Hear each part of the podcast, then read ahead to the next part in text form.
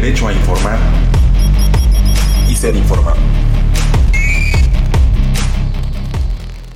Ya se encuentra aquí Superman, perdón, es funcionario ahora, ya no puedo hablarle así. Este, nuevamente nuestro querido Luis Miguel Carriedo, a quien le damos la más cordial bienvenida. ¿Cómo está Luis Miguel? Un gusto, Ernesto, saludarte y al auditorio de Rompeviento. Pues un gustazo, mi querido, mi querido Luis Miguel Carriedo. Luis Miguel, también para la gente que te está ahorita escuchando, ¿qué cargo tienes actualmente ahí en el INE?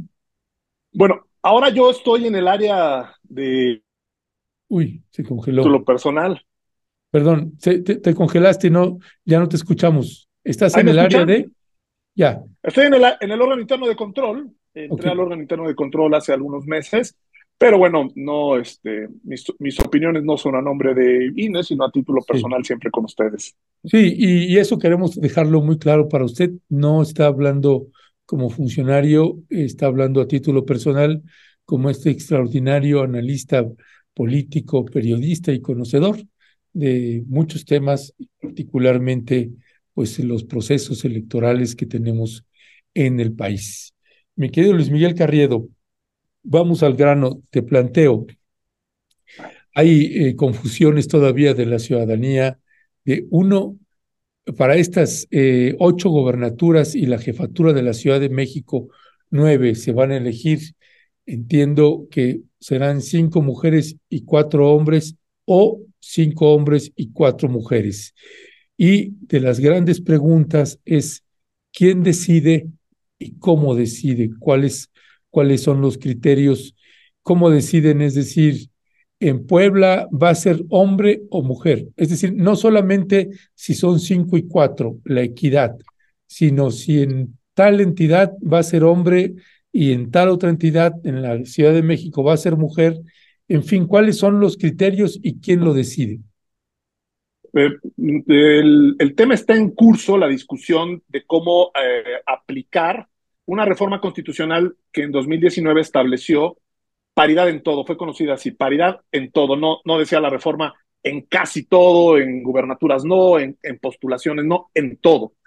Esta reforma de 2019, eh, que se suma también a la reforma 2014, en donde se había ya eh, planteado que hubiera 50 eh, y 50% de postulaciones de candidaturas, hombres y mujeres, eh, eh, ha tenido un desarrollo un poco accidentado porque no ha habido una eh, aplicación, una, un correlato en las legislaciones locales, sobre todo, para decir, bueno, ¿y eso cómo se, se le da viabilidad? ¿Quién decide? Preguntas, Ernesto. Bueno, debieran decidir los congresos locales originalmente, en las, por ejemplo, cómo aplicar la paridad en, en las gubernaturas.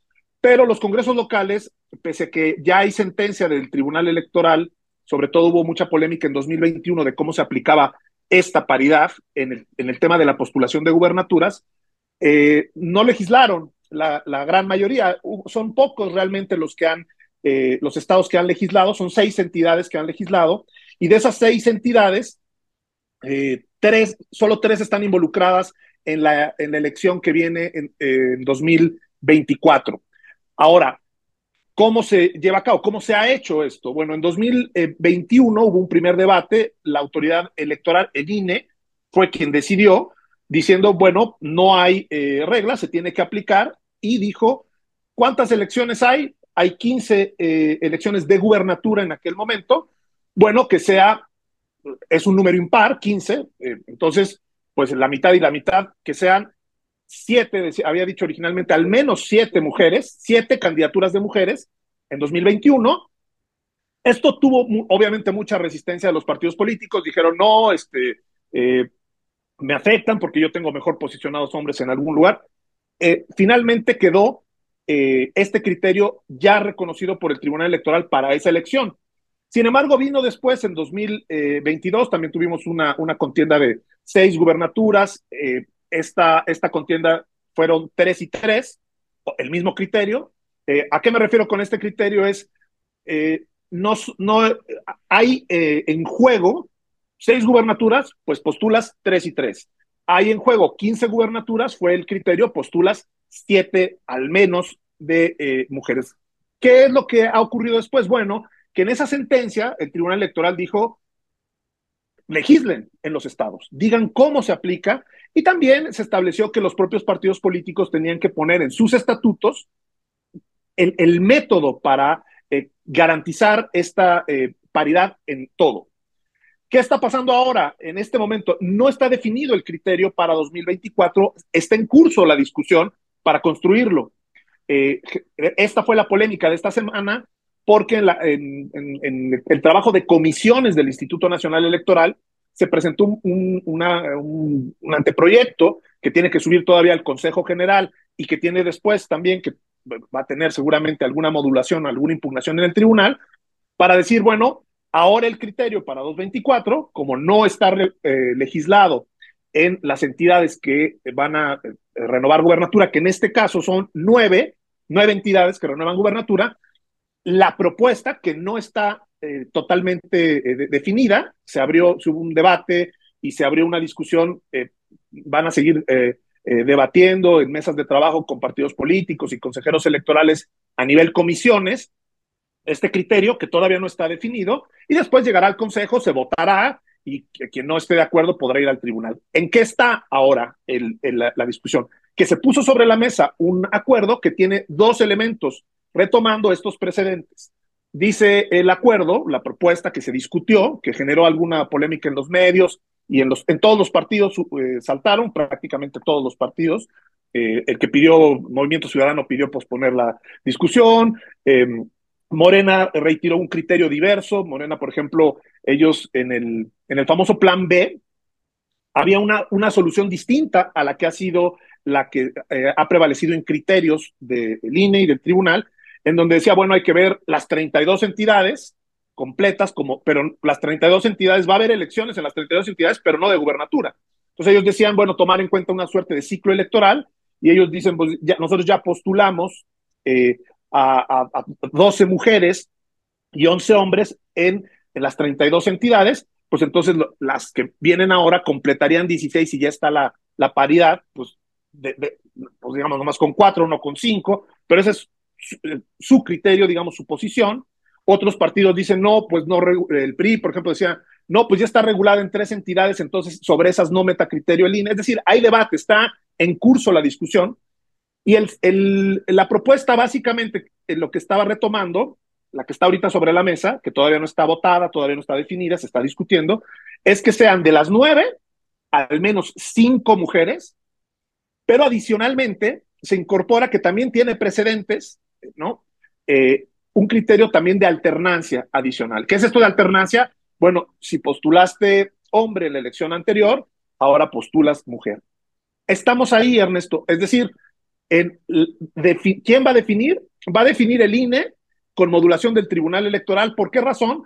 Ya no puede haber cambios eh, legislativos sustantivos porque ya está el proceso electoral, que es otra de las críticas a estos eh, criterios, que ya está en curso el proceso electoral. Por ejemplo, el 5 de noviembre eh, tendrían que tener definidos al menos en tres de las nueve entidades, que es la Ciudad de México, Jalisco y eh, Yucatán.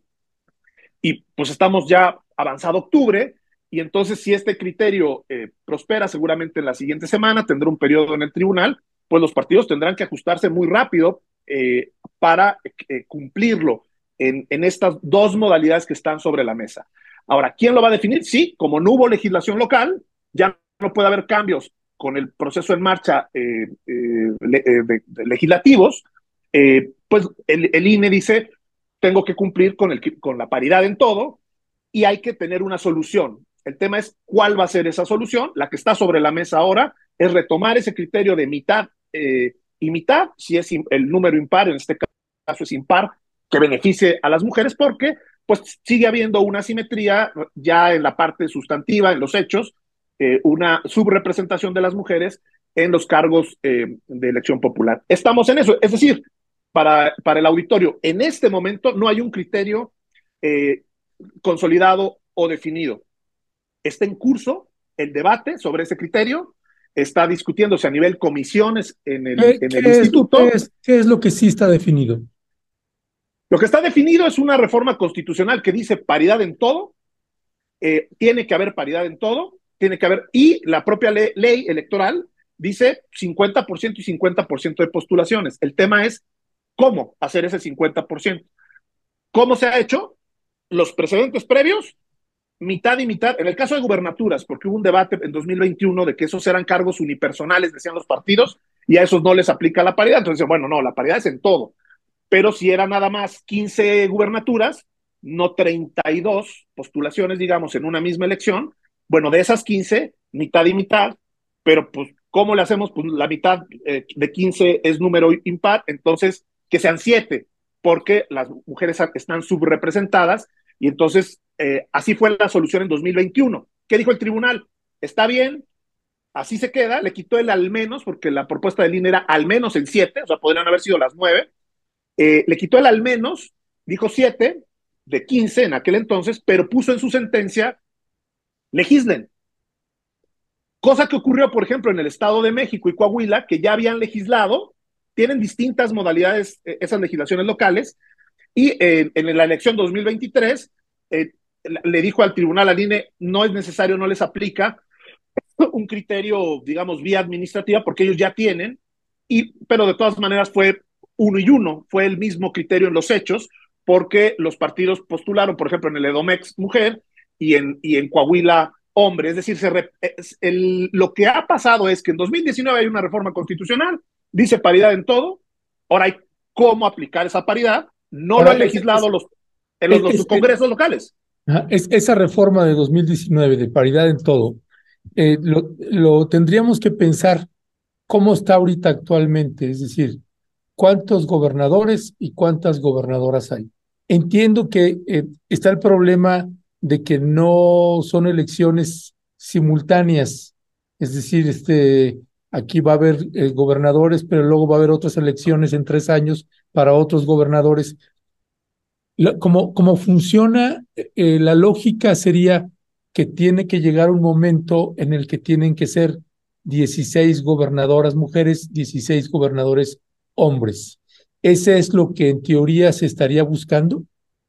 Sí, lo, la lógica de las llamadas acciones afirmativas es precisamente ante una eh, situación eh, injusta, notablemente, vamos, para el auditorio que nos, que nos sigue, son más mujeres que hombres quienes votan en la lista nominal, es decir, más de la mitad de la población son mujeres, pero no más de la mitad de los cargos eh, de elección son para mujeres. La razón son históricas, pero entre otras cosas, pues porque no las postulaban, ¿no? Eh, ha habido muchas resistencias de todos los partidos en la historia. Eh, antes era, digamos, antes de 2014, no era mitad y mitad, era 60-40 para alguno de los géneros, siempre era 40% para las mujeres, o sea, el, menor. Y eh, entonces postulaban los partidos al, al, suplente hombre y a la titular mujer, por ejemplo, en el Congreso, y luego las hacían renunciar, aquel famoso caso que se conoció como las Juanitas, entonces tuvo que haber sentencias del tribunal para decir, no, no, no, bueno, sí cumpliste con la postulación, pero no se vale que hagas ese fraude. Entonces, de ahí vino criterio de que la fórmula fuera mujer-mujer, suplente, la suplente también mujer. Luego vino este debate de gubernaturas porque decían los partidos, no, bueno, es que esos cargos son unipersonales, no puede haber un suplente y no podemos mitad de fórmulas y mitad de fórmulas. Entonces el criterio fue, pues la mitad y la mitad de lo que esté en disputa en ese año. Hay otras soluciones, este caso, por ejemplo, de Morena que puso en, el, Morena y quienes eh, eh, del Congreso cuando aprobó el Plan B famoso, que, ya fue eh, detenido, fue cancelado por otras razones, no por el fondo del asunto, buscó otra solución. Otra solución era decir, bueno, que las postulaciones sean sobre un ciclo de, de 32 gubernaturas y por lo tanto no, no cada elección, si ahorita hay seis, pues tienen que ser tres y tres, sino en el global de las 32, que sean 16, estamos hablando de postulaciones, pero efectivamente lo que tú señalas es el objetivo fundamental de esta regla es no solamente que se postulen eh, la, mitad y la mitad de todos los cargos, sino que también se vea reflejado ya en, los, eh, en, los, en las gubernaturas. Y ahorita, como sigue la simetría, como sigue la, la desventaja notable para las mujeres, por lo tanto, tienen que haber medidas, digamos, compensatorias para que esto pueda suceder. El tema aquí es qué medidas se aplican, qué modelo se aplica y los tiempos en los que se aplica, porque obviamente esto tiene complicación. Pongo un ejemplo solamente para la, complejidad del, asunto. Una coalición. si tú le aplicas, por ejemplo, este tema de la alternancia, pues hay partidos políticos que postulan a un, en coalición a un candidato hombre y incluso van en coalición con otra alianza. Pienso Sonora, por ejemplo. En Sonora, pues tuvimos una eh, gobernadora que fue mujer antes de Alfonso Durazo, que era Claudia Pavlovich. Pues ahí fue con el verde y luego el verde se fue con Durazo. Es decir, eh, los partidos tienen, eh, según los tiempos políticos, y este tipo de criterio, por ejemplo, el de la alternancia, pues, tiene base eh, de precedentes, de modelos legales del tribunal, pero necesita decir, bueno, ¿y, qué pasa si, si yo postulé em, hombre en la anterior, ahora tengo que postular mujer, pero el partido con el que me estoy coaligado había postulado a la inversa y por lo tanto, ese tipo de detalles son los que se tienen que discutir. Son modelos, eh, Ernesto. el, el, modelo plan B, el modelo, por ejemplo, Morenera, que fuera un ciclo, que fuera un ciclo completo y, y, y no eh, elección por elección. El, el modelo eh, que tienen algunas otras entidades federativas, por ejemplo, es este tema de la alternancia, de que sean más libres los partidos en su autodeterminación, en sus estatutos para la postulación. Eh, y ahorita tenemos dos, dos debates de, de, cómo aplicarlo. Un debate es, si son nueve gubernaturas, ¿cuántas postulas hombres y mujeres? la propuesta sobre la mesa, retomando lo que ha pasado, es que sea 5-4. Es decir, cinco mujeres postula y cuatro hombres. Pero está el agregado de la alternancia.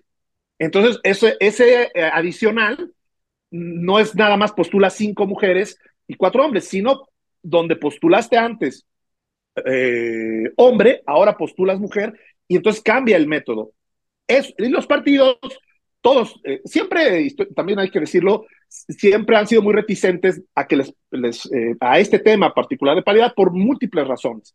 Y ahora ellos dicen, bueno, pues estamos, falta menos de un mes eh, para, la, para algunas semanas, sobre todo para esas tres entidades, y ellos formalmente van a iniciar precampañas, pero pues ya tienen muy perfilados candidaturas de un, en, distintas entidades por las encuestas, por cómo está la fuerza. Claro, con es, ahí entra la ponderación. Si tú te cargas a decir, no, no, no, pues es que son puros hombres los que están bien posicionados en las encuestas, pues entonces regresaríamos al tema de que ya no es paridad en todo, sino en casi todo.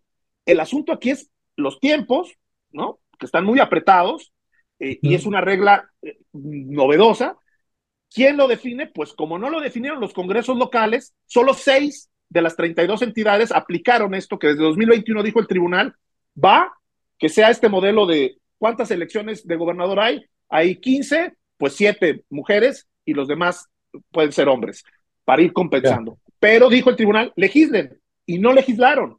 Entonces, ahora estamos en el periodo de debate de decir, bueno, dicen los partidos, ¿por qué se esperan hasta faltando tres semanas para cambiar? Yo ya tengo eh, ciertas eh, ecuaciones, está legislando el INE. E, entonces, estamos metidos en eso. Ese es el debate. y una cosa que es muy importante es, no está terminado. No se ha votado todavía el criterio, ¿no? Se está discutiendo. tengo que entrar ya a la, a la, mesa con los periodistas. Nada más una última pregunta, si puede ser breve ahí en la respuesta. ¿Quién decide? Al final, ¿quién va, quién va a tener la última palabra para decidir esto? En esta ecuación, el, el Tribunal Electoral. El, el, Consejo General, ahorita van a seguir discutiendo con los partidos, seguramente va a haber algún cambio de la propuesta que se presentó, o al menos una explicación.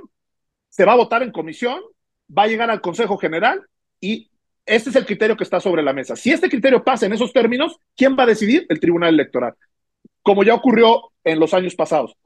El INE, pero, todos el, pero el tribunal sería si alguien impugnara, ¿no? Van, van a impugnar, seguro. Nada más un caso no impugnaron cuando fue gubernatura de, de seis, el INE igual dijo tres y tres, eh, fue el criterio de aquella vez, tres, hay seis gubernaturas en juego, tres y tres, no impugnaron y se quedó así. Pero ahora todos los partidos han protestado, todos, entonces es evidente que van a impugnar. Si no lo impugnaran, se queda la decisión del INE. Es decir, si el INE vota en el Consejo General eh, eh, ya una propuesta, ahí discutirán, dirán, yo estoy a favor de lo de la alternancia, o como viene, o de que sean cinco y cuatro, eh, eso queda firme si los partidos que tendrán cuatro días para impugnarlo después de que se apruebe, eso se queda firme. En el momento en que lo apruebe, es una regla que debe observarse.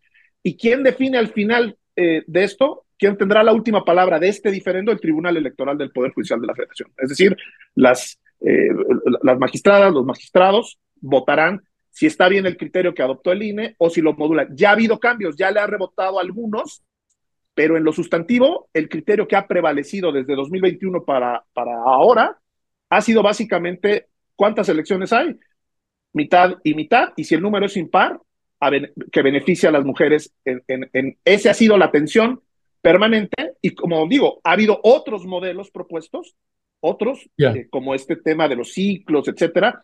Se puede aplicar de distintas formas, sí, es lo que se está discutiendo, pero como no legislaron, pues el INE tiene que sacar un acuerdo y el tribunal va a decidir si está bien hecho el acuerdo o no. Así está la cosa más o menos. Mi querido Luis Miguel Carriedo, eh, como estamos hablando Ah, no como funcionario, sino con nuestro querido Luis Miguel Carriedo, mi querido Superman, te mando un fuerte abrazo. Muchísimas gracias, gracias por la explicación. Pues la gente eh, le quedó claro y lo que está haciendo es opinando sobre esta, sobre todo este enredo que hay ahí. Así que eh, seguiremos al habla, mi querido Luis Miguel. Te mando un fuerte abrazo.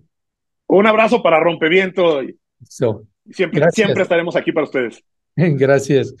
Pues escuchó usted a Luis Miguel Carriedo, nuestro querido Superman, pues que ahora está trabajando nuevamente allí en el Instituto Nacional Electoral, pero esta fue una entrevista más a título personal, como las otras entrevistas que nos ha dado en otros momentos.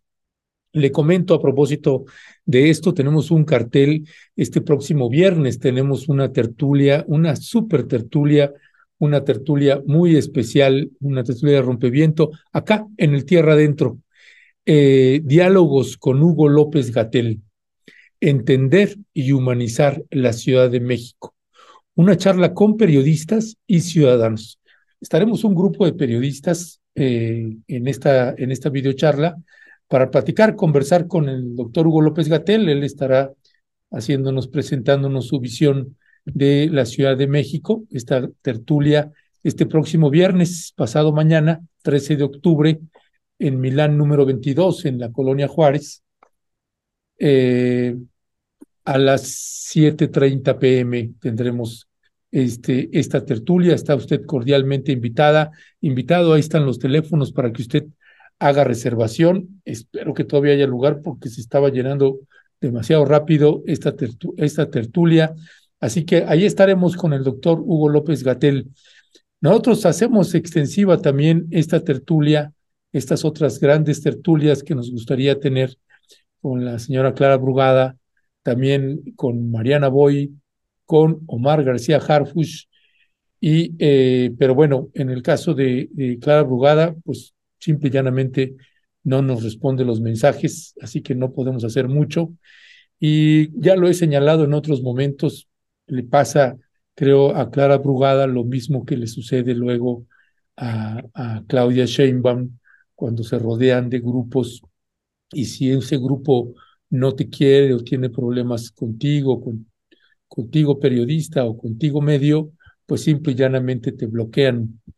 Y ojalá, ojalá sea Clara Brugada o Claudia Sheinbaum, eh, pues puedan tener también otros grupos de asesores y asesoras para que eh, pues no estén a expensas de que es un grupo que que les controla la agenda, pues están en temas de grillas y bloquean a, periodistas o bloquean a medios, como es en nuestro caso. Nos pasa eh, con Claudia Sheinbaum y nos pasa con Clara Brugada, que pues simple y llanamente Rompeviento TV ya no tiene acceso a entrevistas ni nada y no nos responden los mensajes. Es una decisión de ellas y de ellos. Nosotros respetaremos en el caso de Omar García Harfush es lo mismo, no nos responde los mensajes, las invitaciones y demás, simple y llanamente no se dan.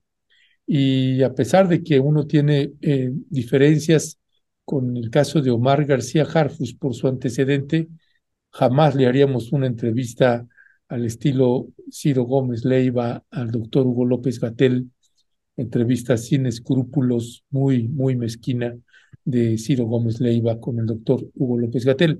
Haríamos una entrevista respetuosa eh, y con Clara Bugada, claro, también con Mariana Boy igual. En fin, este, nosotros seguiremos extendiendo los micrófonos. Si ellos no aceptan, pues es decisión de ellas y de ellos. Nosotros no podemos más hacer sobre ese respecto. Pero bueno, eh, mire, vamos a entrar ya a la mesa con los queridos periodistas. Está ya aquí Temoris Greco y Alejandro Almazán. Eh, Manuel Hernández Borboya no lo veo, espero que se incorpore en un momento más, pero le damos la más cordial bienvenida a Alejandro Almazán, Temoris Greco, buenos días. Hola, hola, hola, buenos, buenos días Ernesto, ¿qué tal?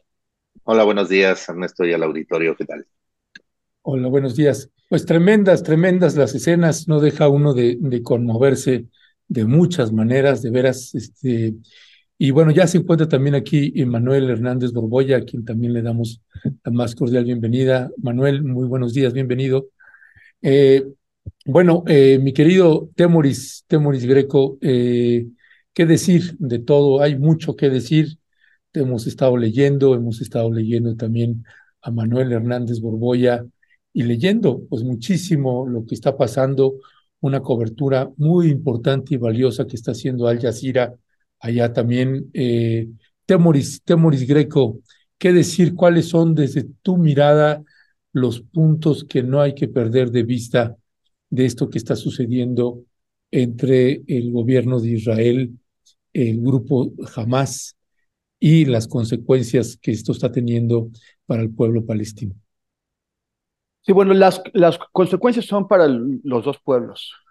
Y, y, esto es lo que yo, yo, creo que una de las primeras cosas que, que debemos dejar claras.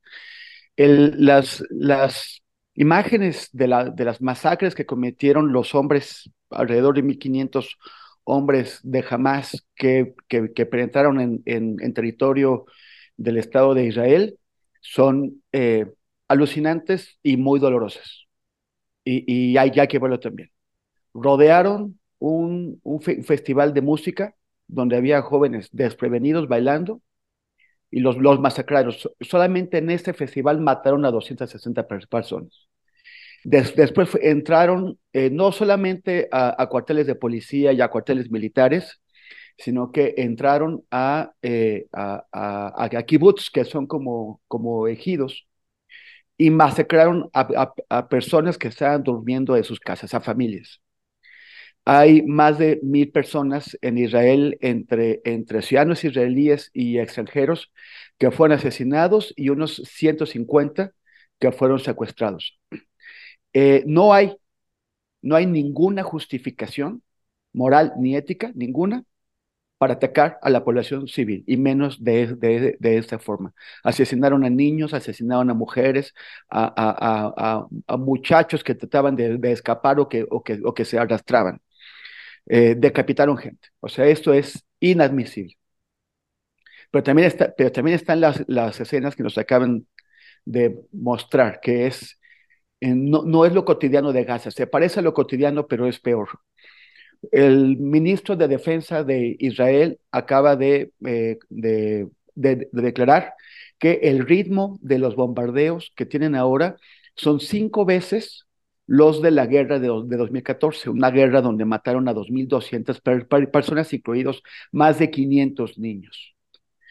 El, eh, mm, o sea, no, no, me puedo imaginar, yo viví esos bombardeos y son, eh, pues, terroríficos, eh, que un, un, ritmo cinco veces mayor, bueno, quien, quien, quien paga esto es la, es la población civil. no solamente los están bombardeando de esta forma masiva, que además quién sabe por qué tiempo se, va a, prolongar, sino que eh, han decidido eh, hacer algo sin precedentes, que es cortar totalmente el acceso de agua, de, alimentos a gas, de combustible y de electricidad. La, la, única, solamente hay una planta de electricidad en Gaza. Eh, esta planta acaba de, de, dejar de funcionar porque, porque se quedó sin combustible. Entonces solamente quedan la población, los dos millones y medio de, de gazatíes están eh, pues con, con, los generadores, esos chiquitos que uno les echa gas, gasolina y que hacen un, un, montón de ruido, pero quién sabe cuánto, cuánto, van a durar porque no hay combustible. Y esto incluye también los, los hospitales. Los hospitales también se van a quedar en cualquier momento sin energía para atender todo el cúmulo de emergencias que como nunca les están llegando. Y quieren pues matar a la población de, de hambre y de, y de sed. O sea, ese es un, castigo colectivo que desde ninguna manera, desde ningún punto de vista posible en la legislación internacional se cabe. Eh, Israel invoca su derecho a la legítima de, ofensa. Lo que está haciendo es venganza. Esto no es defensa, es venganza. Y es venganza masiva, generalizada contra la población civil. Eh, Estados Unidos dijo anoche que están discutiendo con Egipto. Gaza, que es muy pequeña, Gaza tiene una longitud de 42 kilómetros. O sea, es como ir desde el Zócalo de la Ciudad de México hasta la caseta de, de, de Pozotlán. Eh, o sea que es muy pequeña. No es más que un banco de arena, no hay montañas, no hay, no hay bosques, no, hay, no es más que un banco de, de, arena que, que, casi no produce nada, produce, produce dátiles y pocas cosas más. Entonces, eh, eh, ahí, ahí se... Pero lo, lo que dice, el, lo, lo, que dijo Estados Unidos, Anthony Blinken, fue que estaban hablando con Egipto para tratar de abrir un corredor para los civiles.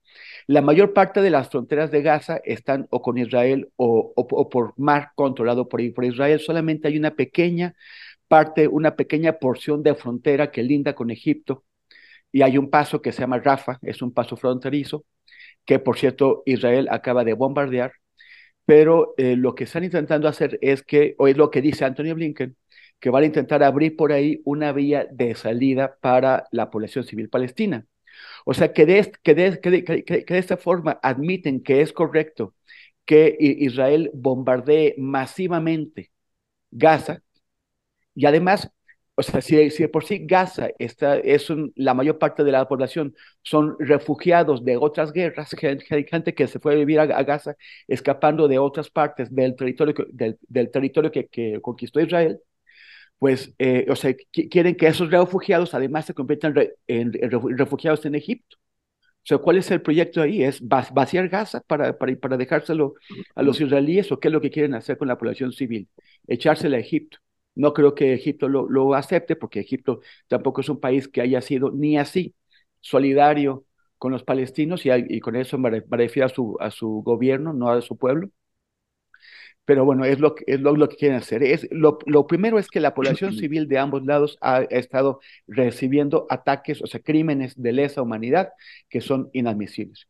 Lo segundo que me parece que es muy importante precisar, y, y, esto eh, hay, que, hay que tenerlo clarísimo, esta guerra no fue desatada por los palestinos, no fue desatada por el movimiento de liberación de Palestina el movimiento de liberación de, Palestina, que está encabezado por el partido Fatah dentro de la OLP, Organización para la Liberación de Palestina, pretende eh, construir, eh, eh, busca la, solución llamada de dos estados, donde exista un estado israelí que conviva en paz con un estado palestino, que sea democrático y que sea laico. Jamás es enemiga mortal de la OLP, jamás ha sido, nunca fue parte de la OLP, eh, de hecho, en 2007, cuando se apoderó de Gaza, lo hizo en una pequeña guerra intestina entre palestinos, en la que jamás derrotó a la OLP y expulsó a sus miembros eh, a Cisjordania y también a los funcionarios de la autoridad palestina. Y a quien descubren que es parte de la OLP, lo torturan y lo asesinan.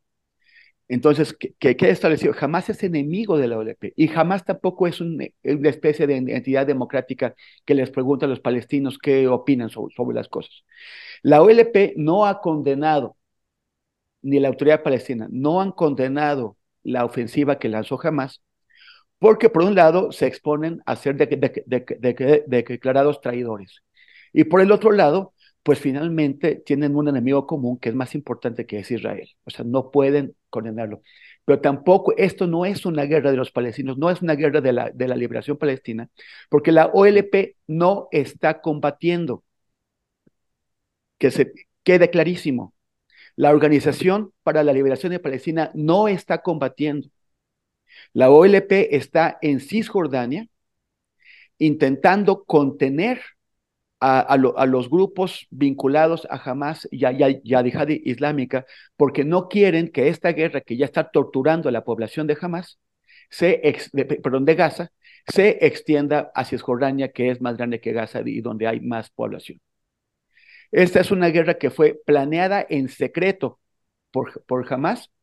Eh, Hamas dice que fueron seis de sus comandantes solamente para impedir filtraciones. Sabemos que Israel tiene, o sea, parte del éxito de, esta ofensiva fue que se mantuvo eh, escondida a Israel. Israel tiene una gran red de informantes, o sea, de espías, y, una, y grandes capacidades tecnológicas, y no lo vieron venir.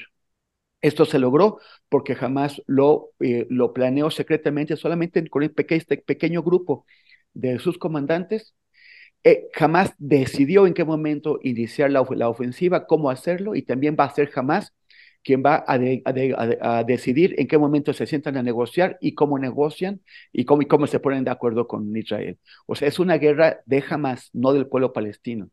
Por eso también este castigo masivo que está infligiendo Israel al pueblo palestino es totalmente eh, eh, inaceptable, porque no están castigando jamás, jamás está escondida en su red de túneles y de cuarteles y dormitorios subterráneos. Quien vive en la superficie y quien está expuesto a los bombardeos es el pueblo de Gaza. Gracias, gracias, mi querido Temuris. Alejandro Almazán, eh, también, ¿cuál es tu mirada con toda esta tragedia que estamos viviendo ahí en Palestina e Israel? Ya, pues mira, primero Eh, para mí sí ha sido como eh, complicado, ¿no? Ver todas las imágenes, leer todas las noticias. La verdad es que solo me, he abocado en, ello, en, ver lo que está pasando en, Palestina. Eh, le, tengo, le tengo un cariño, ¿no? A, ese país. Quizá le pase también a Temoris, quienes alguna vez hemos pasado por ahí, por, por ese país, haciendo reporteo, pues bueno, te, das, te vas dando cuenta de, de, de, lo que es, ¿no? Y yo creo que si miramos solamente, o sea, ahorita el ataque de Hamas, que evidentemente es condenable, eh, creo que, y, bueno, Temory lo sabe muy bien, creo que la historia también, bueno, y Manuel y los que estamos, me, escuchamos aquí, creo que la historia también nos puede dar otra profundidad, es decir, eh, si bien es cierto todo lo que dice Temoris, eh, me, resuena, es decir, no es una guerra del pueblo palestino, es de Hamas, etc. Pero al final, digo, el, pasado o lo que ha hecho también el gobierno israelí a la comunidad palestina, a la, ¿no? A la gente de Gaza, pues bueno, pues ha sido un, digamos, un genocidio prácticamente desde 1948, desde que se funda el Estado israelí. Y hoy simplemente estamos viendo esa aceleración del genocidio, ¿no? Lo estamos viendo en vivo y a todo color, ¿no?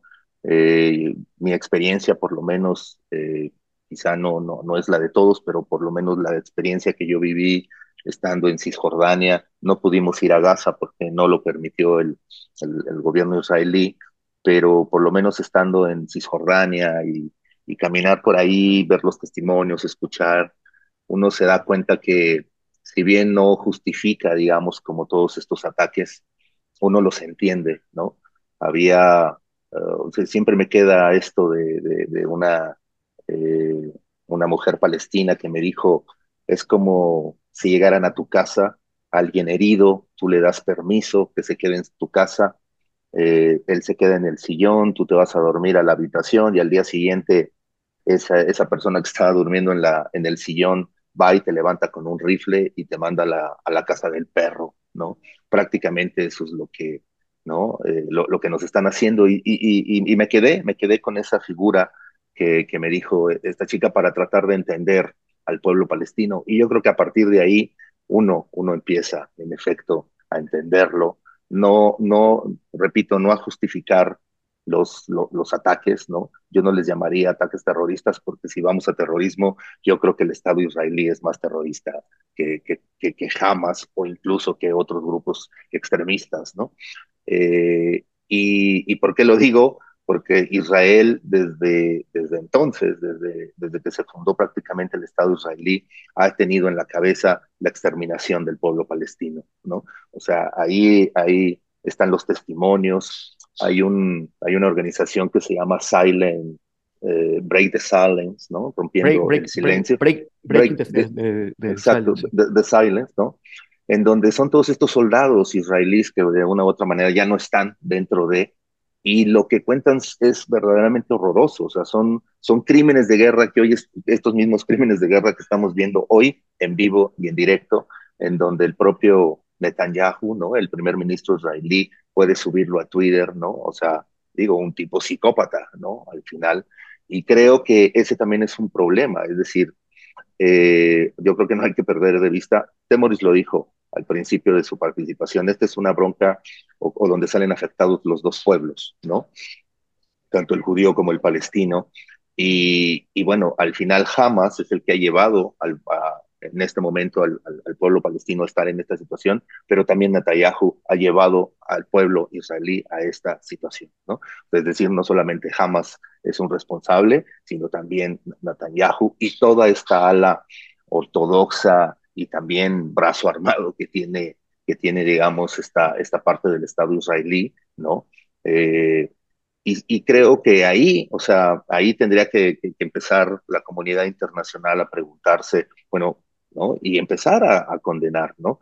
Hoy es, es impresionante cómo Israel puede bombardear cuatro países y no pasa nada, ¿no? O sea, aquí si se bombardeara un país, si cualquier, si, si, si Irán, Irak, cualquiera de esos países del Medio Oriente intentara siquiera enviar un cohete cerca de la franja fronteriza a kilómetros, esto ya hubiera estallado, esto ya hubiera sido un gran pleito, pero como desgraciadamente Estados Unidos protege a Israel y toda esta comunidad occidental protege a Israel, pues bueno, desgraciadamente solamente terminamos viendo, ¿no? El, lado, el lado malo palestino, ¿no? El, el, que, el que le interesa de alguna manera a, al mundo occidental que nosotros veamos, ¿no? Yo sí creo que, que Hollywood eh, y el periodismo occidental, que es un periodismo blanco, un periodismo, el del New York Times, el del CNN, el de Washington Journal, el de EFE, el de las agencias informativas, todo ese periodismo blanco,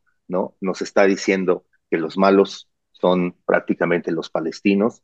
Eh, creo que es bien lo que dice Temoris y está buena esta acotación, en donde básicamente eh, Israel está atacando al pueblo palestino a consecuencia de Hamas.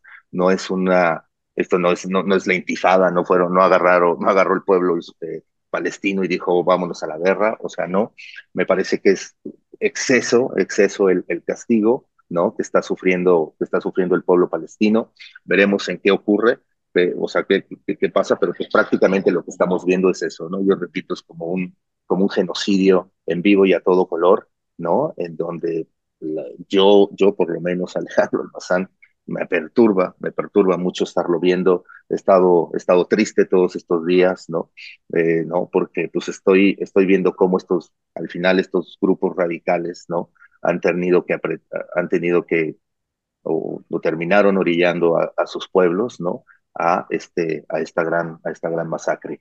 Eh, otra cosa que, también me, me, me, interesa es entender también Gaza, ¿no? ¿Qué es Gaza? O sea, para Temoris ya medio lo mencionó un poquito, ¿no? Que son 42 kilómetros, ¿no? De, de, de, largo, son 360 kilómetros cuadrados, es, la, es, es el sitio más poblado del mundo, donde también si, si se ve per cápita, son los más pobres del mundo.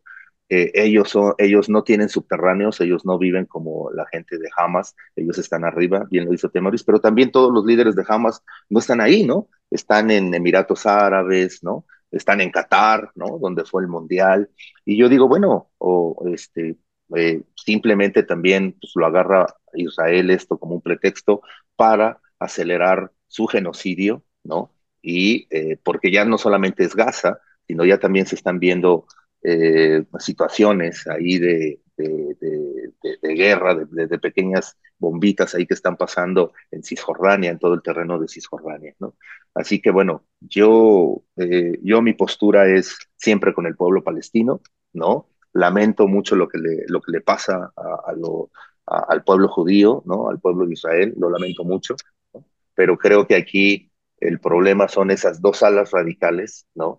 Que tienen, que tienen en medio a ellos, ¿no? Por lo menos eso es lo que yo terminé reportear, o sea, cuando reporteé, estuve allá y terminé ya después mi reporteo y hacer una reflexión, por lo menos eso es lo que a mí me quedó, ¿no? La culpa es de estos dos brazos extremistas, ¿no? Desgraciadamente uno de ellos tiene la mayoría del apoyo occidental y, el, y los otros pues terminan siendo los malos, ¿no? Porque también algo que ha hecho este periodismo blanco, ¿no? O el, mundo occidental es, es, poner, por ejemplo, ayer veía una gráfica de países que están a favor de Israel, países que están en contra y los neutros, ¿no? Y ahí ponían a México, ¿no? En los neutros. Pero, pero ya poner eso, o sea, ese, ver ese mapa y donde ves los que están en contra y que es, no sé, Corea del Norte, Rusia, China, India, o sea, la prensa y el mundo occidental creando un nuevo eje del mal, ¿no? Cuando yo creo que el eje del mal es el eje occidental, ¿no? O sea, si alguien encabeza el eje del mal, son los Estados Unidos, ¿no?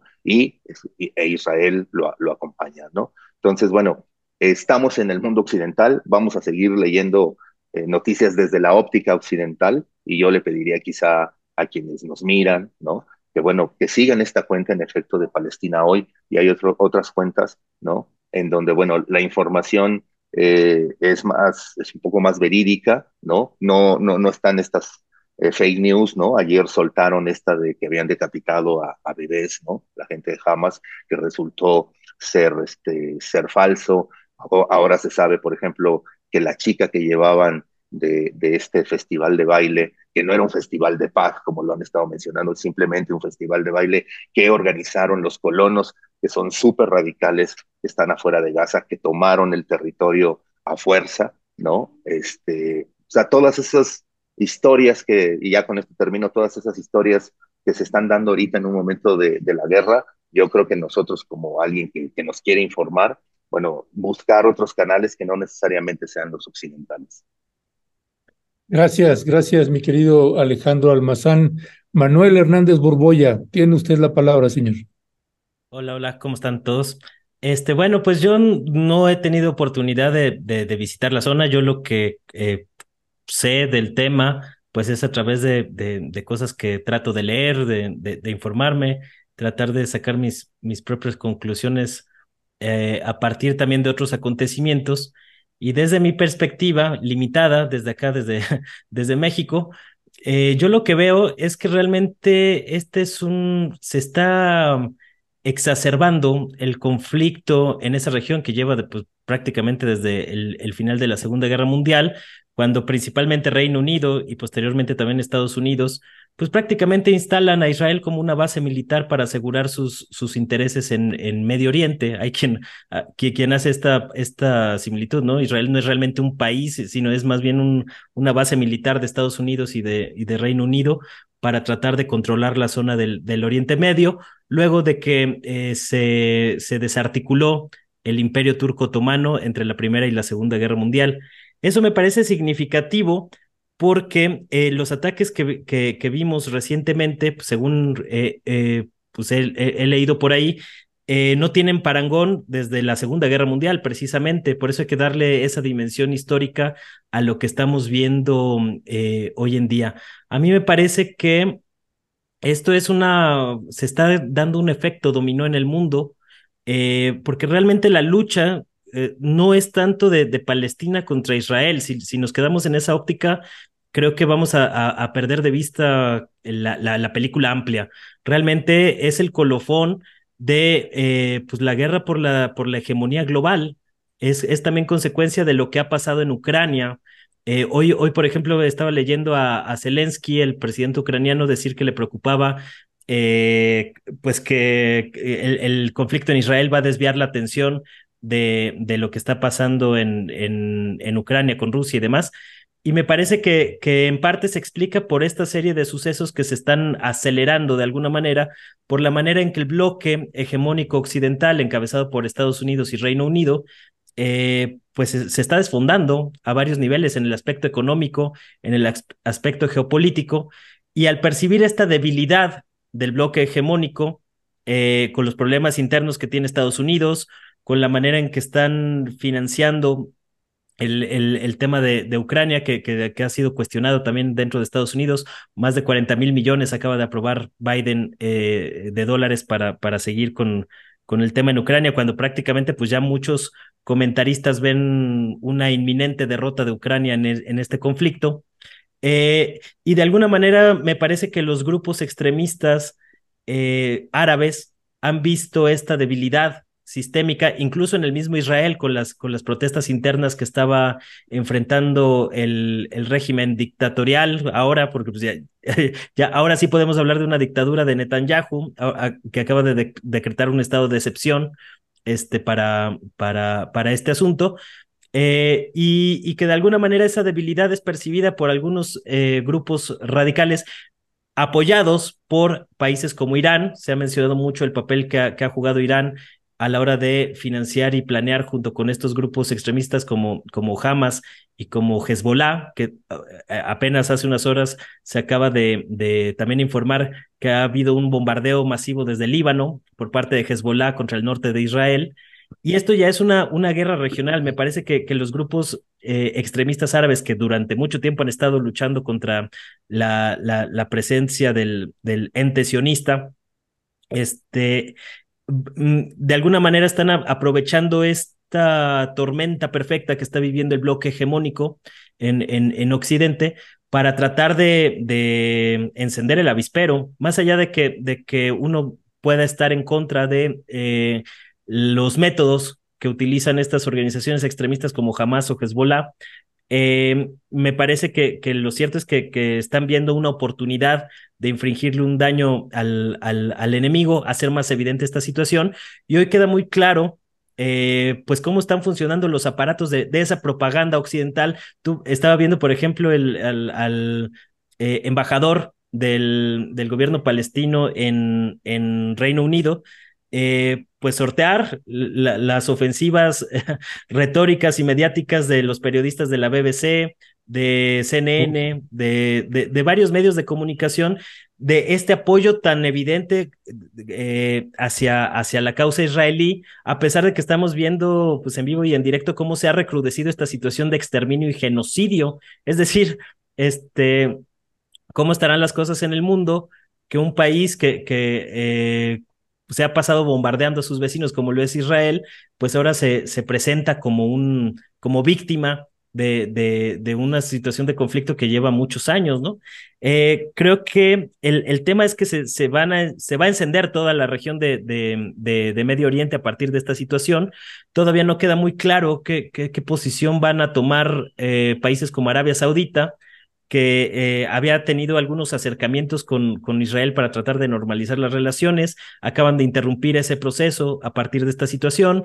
Eh, falta ver qué va, qué va a hacer eh, algunos otros territorios como Jordania, como el mismo Siria, eh, un país devastado por, por, la guerra civil desde 2011, pero que de alguna manera pues también se está librando es, se, se, acaba de encender los ánimos entre muchos grupos precisamente para, para tomar las armas. En el caso de Gaza, digo, a mucha gente pues no le van a dejar más que huir de, de, la, de la, zona de, de, Gaza hacia Egipto en caso de que se abra la, la, ese corredor humanitario, como ahora le llaman, pero a muchos pues no les van a quedar más remedio que tomar las armas. Yo creo que también ese fue parte, un, parte de, pues, de la estrategia cuestionable de Hamas porque la represión que hemos visto por parte de Israel, pues es una cosa tremenda, o sea, es el, es, es el equivalente, hay muchos paralelismos y, y, podríamos decir que es un, un, equivalente contemporáneo de lo que en su momento fue el nazismo de Hitler, con lo que hoy estamos viendo por parte del régimen de Netanyahu contra, contra Palestina, donde buscan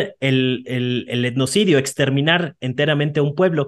¿Cómo puede, eh, digo, yo entiendo que, que no, no es justificable eh, éticamente la posición de los grupos extremistas, pero pues tampoco es que les hayan dejado mucha más eh, alternativa, ¿no? Cuando la vía política está completamente trabada, está completamente todos los poderes de la ONU, que además fue, fue un mecanismo por el cual se, se instituyó el Estado de Israel, este, pues, ¿qué, qué le queda a, esos grupos opositores que, que, que han pasado eh, durante décadas eh, tratando de, de, solucionar la, la, situación por la vía política o encontrar alguna rendija y cada vez se ve más cerrada esa opción.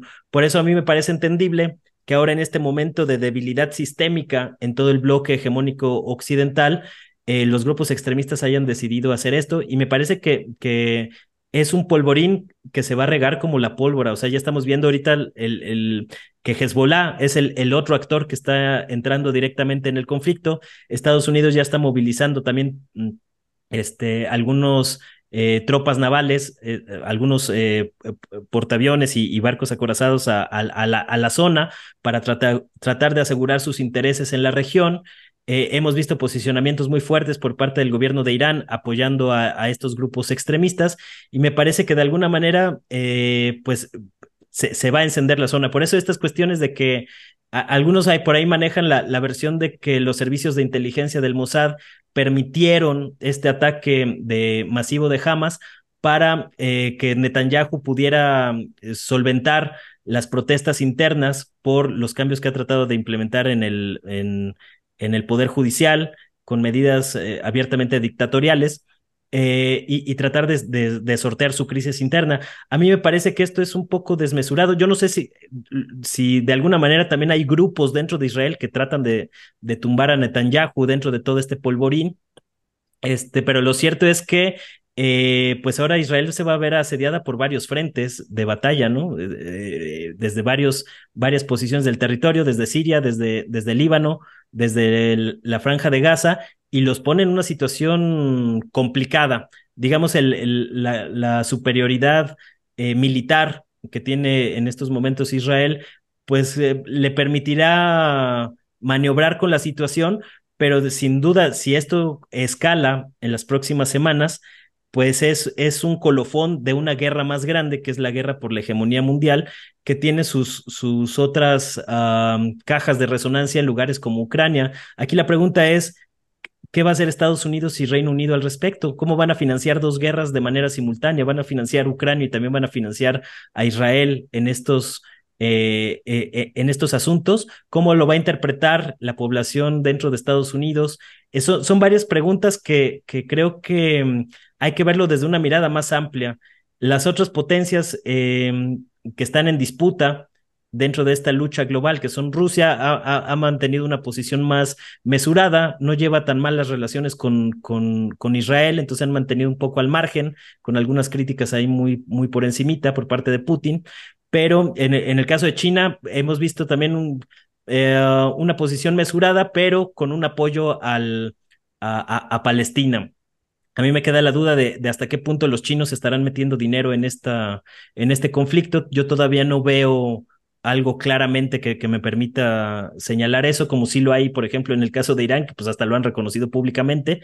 Entonces, eh, me parece que es un tema que, que va a seguir escalando, pero que no hay que, hay que quedarnos nada más en el conflicto de Israel y Palestina, sino que tiene que ver con una guerra global que incluso pues yo, yo, yo sí me atrevo a, señalar que ya hay señales muy claras de que estamos viviendo en una tercera guerra mundial eh, distinta a, las otras, una guerra multidimensional en varios, en, en, varios frentes, donde el frente económico pues es, es, parte de esta, de esta guerra con todo el tema de la desdolarización y demás.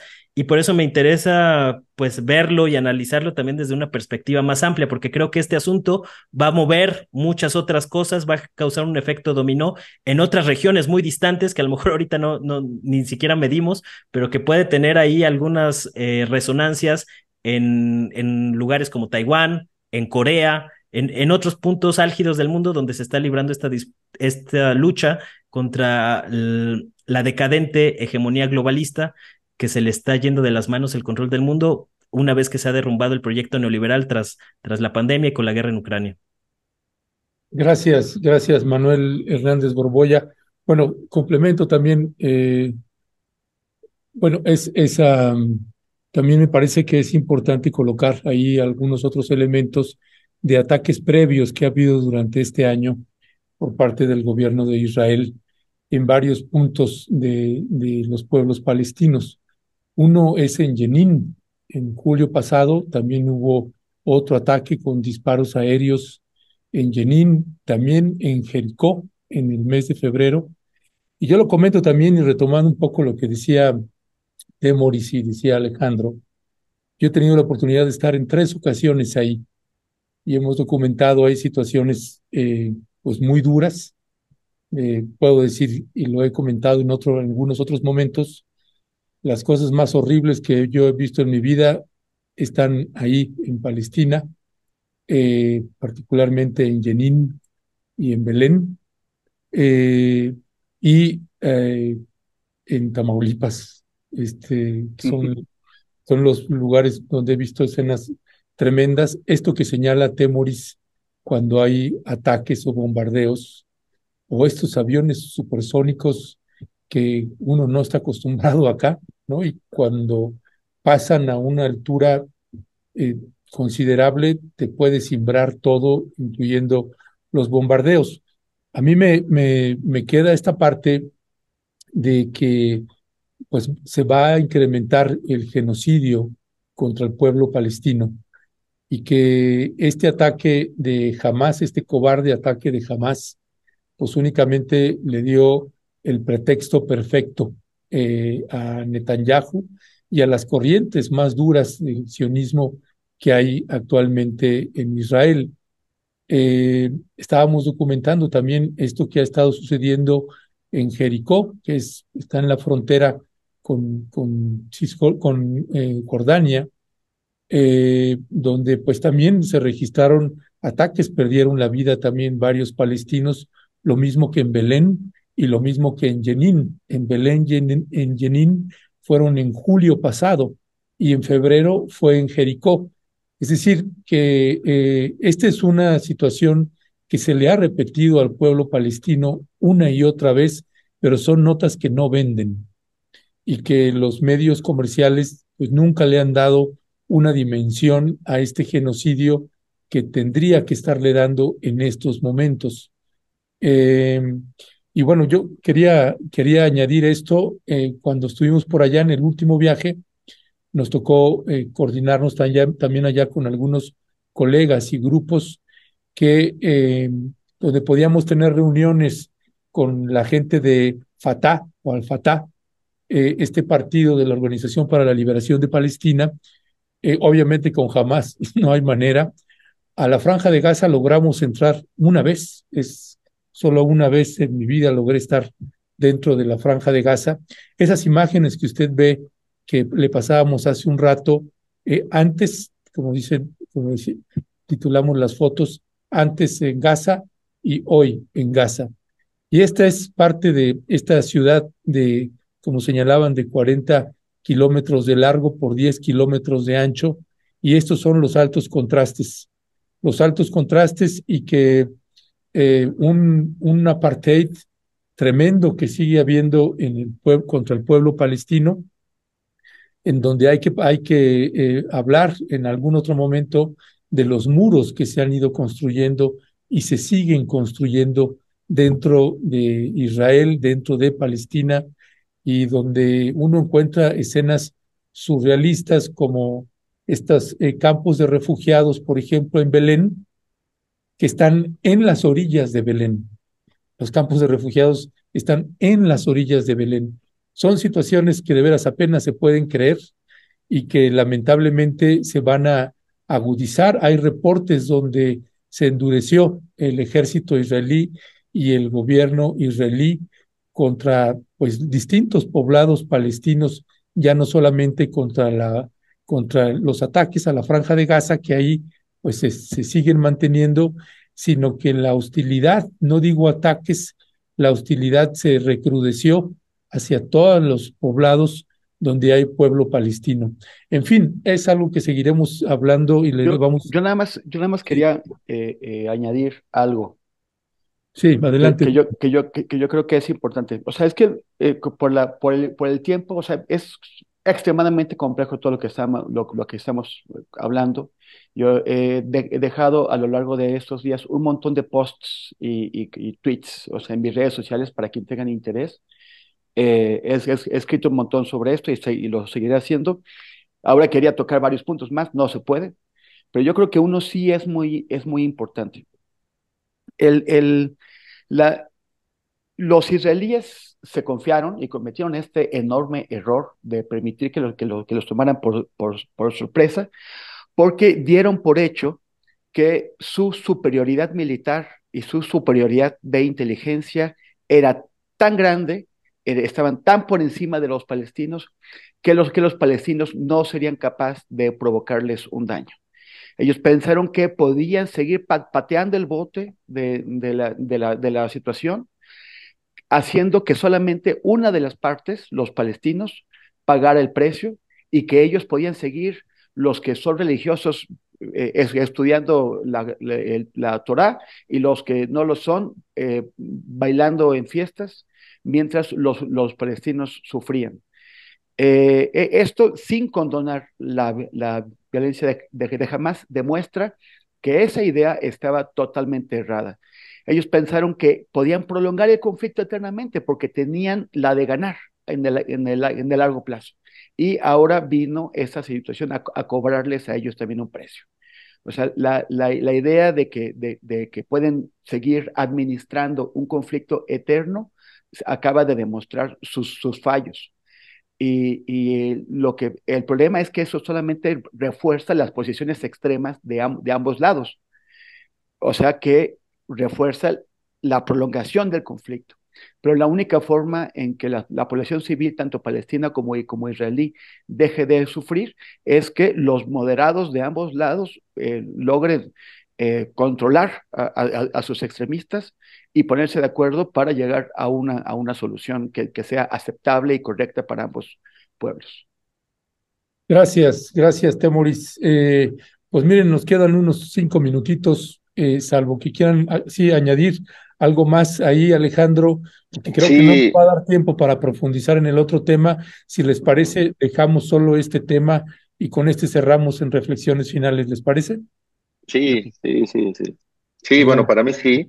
Eh, sí, sí, es mucho mejor, ¿no? Este tema que, que las encuestas de, de, de Sheinbaum, todo eso. Bueno, eh, no, mira, eh, yo creo que también la, en, la literatura, digo, si uno va y busca, va a buscar libros, casi la mayoría son libros pro, pro, este, pro judíos, ¿no? O sea, digo, lo vemos en el cine, lo vemos, ¿no? En la literatura igual pero, pero hay, pero hay muchos libros. Eh, ahorita, por ejemplo, uno que es muy pro, muy pro, pro judío es este, uno que escribió Vargas Llosa, ¿no? obviamente, ¿no? obviamente, ¿no? obviamente, ¿no? Este, pero, pero bueno, hay, hay, hay varios libros. Yo, un amigo periodista, Oscar Camacho y yo, pues contribuimos con un, con un librito que luego, que es este, que espero eh, voy a conseguir algunos libros para que se los podamos regalar a alguien, a gente, al público de Rompeviento, ¿no? Y yo creo que, digo, en este pequeño librito lo que intentamos hacer, sí, es un libro pro-palestino, por supuesto, y tratamos de alguna manera explicar desde, nuestra óptica pro-palestina lo que le, pasa al pueblo. Me acuerdo cuando lo presentamos en la feria de, de la FIL de Guadalajara en el 2011, este, se nos fueron encima, ¿no? Llegó mucha mucha comunidad pro, pro eh, israelita a, decirnos pues, lo, lo, de siempre, ¿no?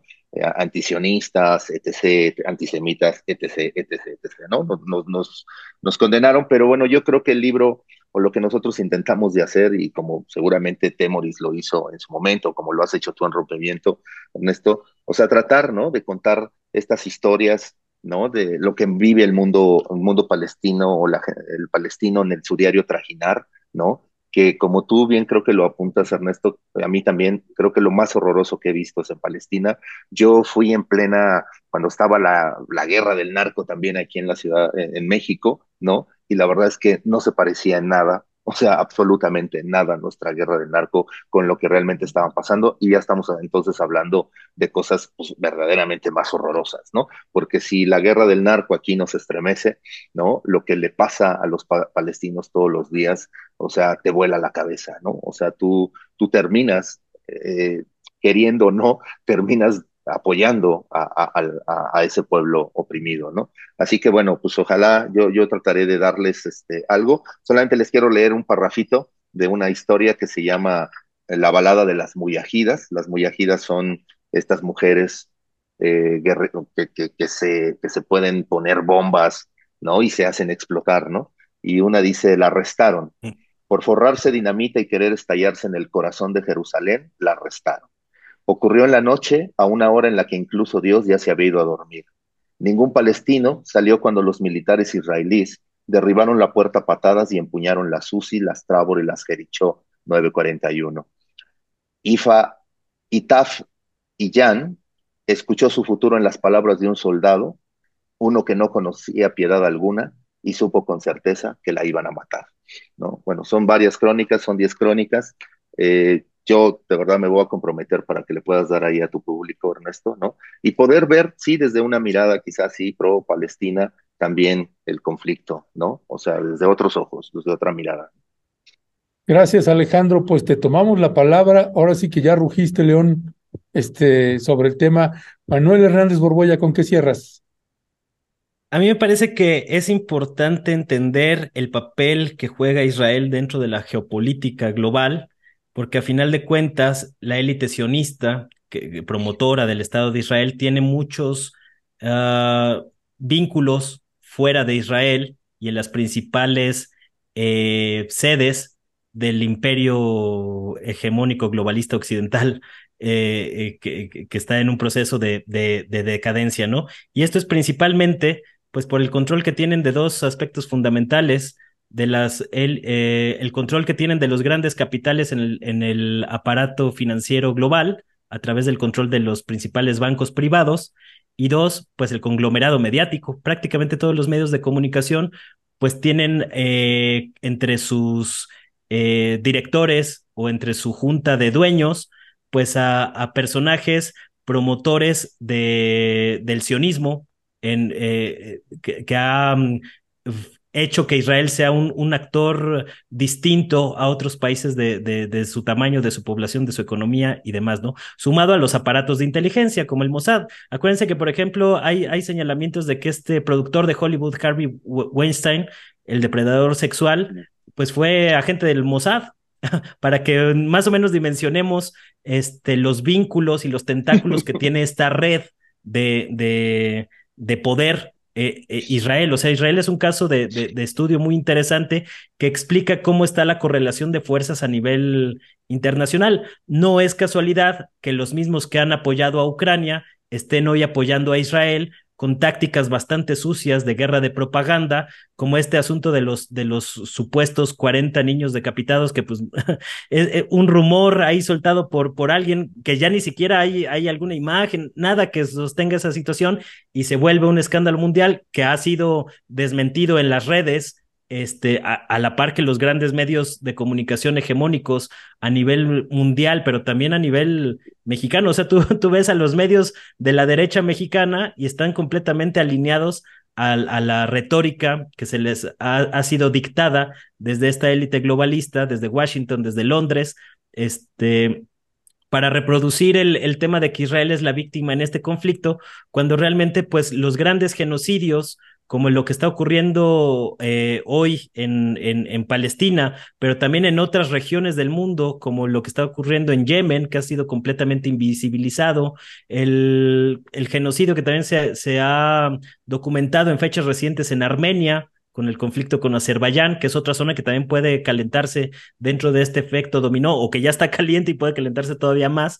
Este, por eso creo que, que, que es importante entender la película completa y no nada más quedarnos en el, en el, en, en, en, la dinámica interna de lo que está ocurriendo en, en, Israel y Palestina, porque me parece que esto va a tener connotaciones y efectos en, varios, en varios frentes, ¿no? Yo lo veo como una gran guerra mundial, una tercera guerra mundial, eh, que se está librando en varios frentes de batalla, cada vez más, más eh, evidentes, y donde solo falta el, choque frontal entre las potencias para que, que, termine de estallar este asunto. Lamentablemente yo no veo en el, en el escenario futuro una salida política. Se han agotado las, la, la, la, vía política dentro de este choque de por, el, por la supremacía mundial y me parece que lo que vamos a ver en los años siguientes pues va a ser la, intensificación de conflictos de este tipo. Ahí está también el antecedente de África, todo lo que está pasando en África con el, los levantamientos en Níger, Burkina, Níger, Burkina Faso y demás, es parte de esta guerra en contra del, colonialismo occidental, se está derrumbando, la hegemonía occidental. Por ahí leí algunos comentarios eh, de la audiencia que qué se podía hacer para apoyar a Palestina o este, este tipo de casos. Lamentablemente yo no, yo no veo que se pueda hacer algo directamente para apoyar a Palestina, pero sí me parece que es importante documentarnos, informarnos y, hacer activismo político desde las redes, desde diferentes trincheras, para entender la magnitud del, del, conflicto político global que estamos viviendo actualmente, porque también hay resonancias en México. Ojo, allá hay ya varias voces de los republicanos cada vez más constantes y cada vez más reiteradas de que piensan invadir México y mm, aunque parezca hoy en día fantasioso, este, no está tan lejos e, ese escenario que debemos de nosotros también tener ahí las señales de alarma en cuenta debido a cómo se están calentando las, las, cosas a nivel internacional. Lo que ha hecho Estados Unidos en los últimos años, pues es tratar de reafirmar su hegemonía en América Latina a través de golpes de Estado como el de Bolivia, metieron mano en Brasil, intentaron un golpe de Estado en Venezuela, hoy están desplegando tropas con, en Perú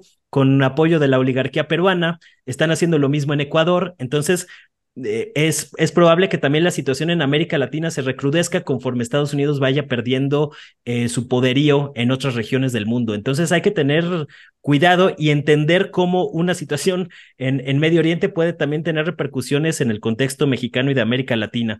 Por eso yo, yo sí creo que pues hay que mm, profundizar en nuestro entendimiento de esta situación y librar una batalla contra el conglomerado mediático, ¿no? Ese para mí es el, el lo principal, el, la disputa de narrativas. Mientras los, esta élite globalista occidental siga teniendo el control tan férreo que tiene de las, de las grandes narrativas, mm, va a ser difícil que haya cambios en el mundo. Hay que, hay que disputarles la narrativa y por eso yo creo que la principal lucha es contra, contra el conglomerado mediático, que es el brazo ideológico de esta élite globalista financierista que despliega su guerra de propaganda a través de medios como el Financial Times, el Wall Street Journal, el New York Times, el Washington Post, este, los medios españoles, los medios ingleses. o sea, es, es, una lucha bastante grande y por eso yo soy muy insistente en que eh, los gobiernos progresistas en América Latina deben de tener en cuenta que si no hay un cambio en la correlación de fuerzas en los medios de comunicación, pues vamos a ser más susceptibles a seguir viviendo este tipo de chingaderas eh, dentro de la, de la gran película por la batalla de la hegemonía global. Así es. Pues eh, Manuel Hernández Borboya, Temuris Greco, Alejandro Almazán, como siempre, muchísimas, muchísimas gracias. Gracias, gracias y hasta la próxima. Hasta la próxima, un fuerte abrazo. Gracias, suerte. Chao, chao. Pues bueno, son los queridos periodistas, los periodistas Temuris Greco, Alejandro Almazán, Manuel Hernández Borboya. Eh, y mire, para despedir también sobre este tema, me gustaría cerrar. Hay un, hay alguien de la audiencia, eh, alguien que nos sigue también en redes sociales. Tenemos por ahí la imagen de, de un tuit de él, el Leonardo Juan Moreno, se llama la imagen. Juan Moreno eh, escribe, es un seguidor nuestro, que le agradecemos que nos siga, y él tuvo a bien publicar ayer un videíto que me encantó, eh, eh, que ahí lo está viendo, eh, con, dice, ¿qué vigencias las palabras de Sánchez, don, don Adolfo Sánchez Vázquez, que cuál brújula, que cuál brújula ayudan a tomar perspectiva en relación al conflicto de Medio Oriente? Y sí, vaya, vaya que sí, don Adolfo, muy atinado desde ese entonces, eh, este es un video de 2013, de 2013, así que aproveché que Juan lo publicó, lo descargamos y pues le agradecemos a Juan que nos haya rescatado esta perla de don Adolfo. Vamos a escucharlo porque nos parece que viene mucho a cuento con lo que está sucediendo ahorita ahí contra el pueblo de Palestina. Vamos a ver. La condena del terrorismo, de todo terrorismo, se justifica moralmente cualesquiera que sean los fines que se invoquen, valiosos o no, legítimos o no, y cualesquiera que sean sus orígenes. Lo que no puede justificarse es que se condene una forma de terrorismo, el que nace del fanatismo o la desesperación contra el poder y se cierren los ojos ante otra forma de terrorismo, como el que se ejerce desde el poder. O sea, el terrorismo de Estado, en nombre de la lucha contra el terrorismo. ¿Qué podemos entender por terrorismo? El ejercicio de ciertos actos violentos, como la tortura, el secuestro, la desaparición física, los tiros en la nuca o los asesinatos por la espalda, las explosiones de bombas en lugares públicos, cuyas víctimas son generalmente inocentes. Ahora bien, si es cierto que semejante política puede ejercerse desde fuera del poder o contra él, también lo es que puede practicarse desde el poder mismo como terrorismo de Estado. ¿Qué mayor terrorismo que el practicado recientemente por el Estado imperial norteamericano con sus bombardeos masivos sufridos por miles y miles de víctimas inocentes? Se justifica plenamente la condena moral de este terrorismo ya que se trata de una violencia extrema, indiscriminada contra personas inocentes. Pero también hay que, condenar el que se ejerce contra el poder, el terrorismo que se practica en nombre de un fin legítimo y hay que condenarlo no solo moralmente por el sufrimiento que inflige con sus asesinatos y secuestros a tantas víctimas inocentes, entre ellas ancianos y niños, sino también políticamente, porque lejos de servir al fin que proclama, obstaculiza su conquista, porque al descartar otras vías posibles, pacíficas de acción, excluye a amplios sectores de la población, lo cual es incompatible con una verdadera política de izquierda. Pues bueno, eh, ahí está don Adolfo dándonos pues, una buena cátedra y precisamente lo, qué bueno que lo trajo a cuenta recientemente en la tertulia que tuvimos con Fernando Buenabat, pues Fernando Buenabat se refirió también a él eh, como su maestro.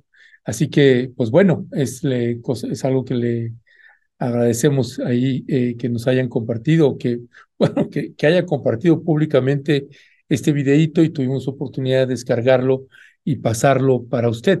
Déjeme eh, leer algunos de los comentarios antes de seguir. Em, dice eh, José Francisco Ortega, pasen el nombre del libro. Ya nos lo va a avisar también eh, Alejandro Almazán. Isabel Elizondo, hay que ver la película de Miguel Lirín, La Última Luna, creo que así se llama, y hay muchas otras a favor de Palestina. Francisco Vargas Sesma será muy elegido, pero su condición se ha aprovechado para oprimir al mundo y con más razón geográfica al pueblo de Palestina después de la invasión legal por la Organización de Naciones Unidas que, eh, defienden con todo. Eh, dice eh, Santi DH, FDH, el escritor judío Phil Roth escribió un ensayo donde hace pedazos al escritor judío León Uris que tituló New, New, Jews eh, Judíos Stereotypes. Eh, en fin, eh, pues son algunos de los comentarios, dice Manuel Rock, Moto Rocker, Manuel ampliando la perspectiva y uno sintiéndose más frustrado ¿Qué puede hacer uno para detener todo este dolor? Julieta Flores Rux, eh, excelentes periodistas, bien informados. Gracias. Hugo AP Palestina es un poco más de la mitad de gente de la Ciudad de México, realmente muy pocos. No entiendo por qué tanta rabia contra ellos. Isabel Elizondo son más, mi querido Hugo. Eh, Isabel Elizondo Palestina ya no tiene nada que perder y está perdiendo tanto que impotencia, rabia, dolor, angustia, alto al, al negocio de la guerra. Eh, Francisco, Francisca Roquero Gómez, una guerra desigual e injusta, el negocio de la muerte en donde pierden los, donde pierden los civiles siempre.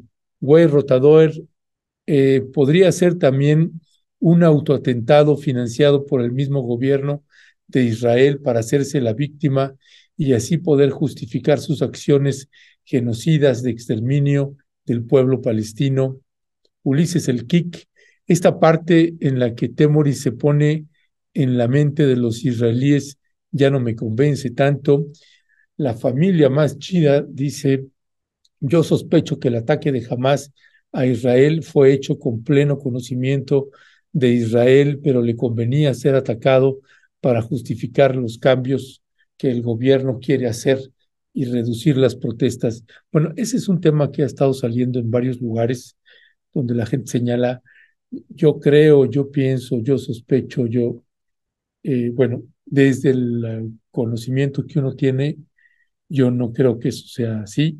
Este, de ninguna manera, el costo que está teniendo por Israel desde muchos frentes es bastante, bastante alto. Em, en fin, y el costo de vidas, eh, pues fue alto, y el costo de vidas en este genocidio, pues, pues ya histórico que hay contra el pueblo palestino, eh, pues es verdaderamente inenarrable. Em, en fin, son parte de los comentarios. Eh, nosotros le queremos agradecer que nos haga estos comentarios. Déjeme, em, hay un, me comentan ahí, uh, bueno, ahorita, ahorita lo vamos a, buscar. Este, bueno, le, quiero comentar también parte de los agradecimientos eh, eh, que queremos hacerle también de los comentarios que hemos recibido eh, después de la última intervención que tuvimos con el presidente. Bueno, hay nos preguntaban sobre el caso de, de, de, Tlapa Guerrero, este personaje que hemos señalado una y otra vez y que fue exonerado por parte de un juez eh, ahí en Guerrero. Bueno, este hombre que se llama Marco Antonio García Morales, voy a pedir si podemos ir poniendo las imágenes de él. Eh, este es el hombre, este es el autor intelectual de el, el autor intelectual del asesinato del defensor de derechos humanos Arnulfo Cerón Soriano.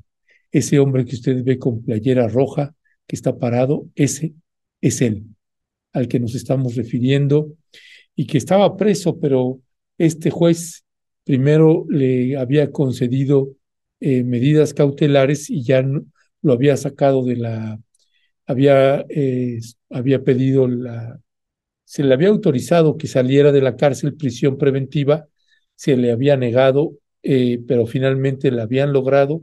Desde diciembre ya estaba libre este hombre y ahí donde lo ve es haciendo su campaña porque quiere ser presidente municipal de Tlapa, Guerrero, ya sabe cómo empiezan, pues empiezan a hacer recorridos, a visitar gente y hacer aparecerse en eventos públicos, charreadas, ferias y demás.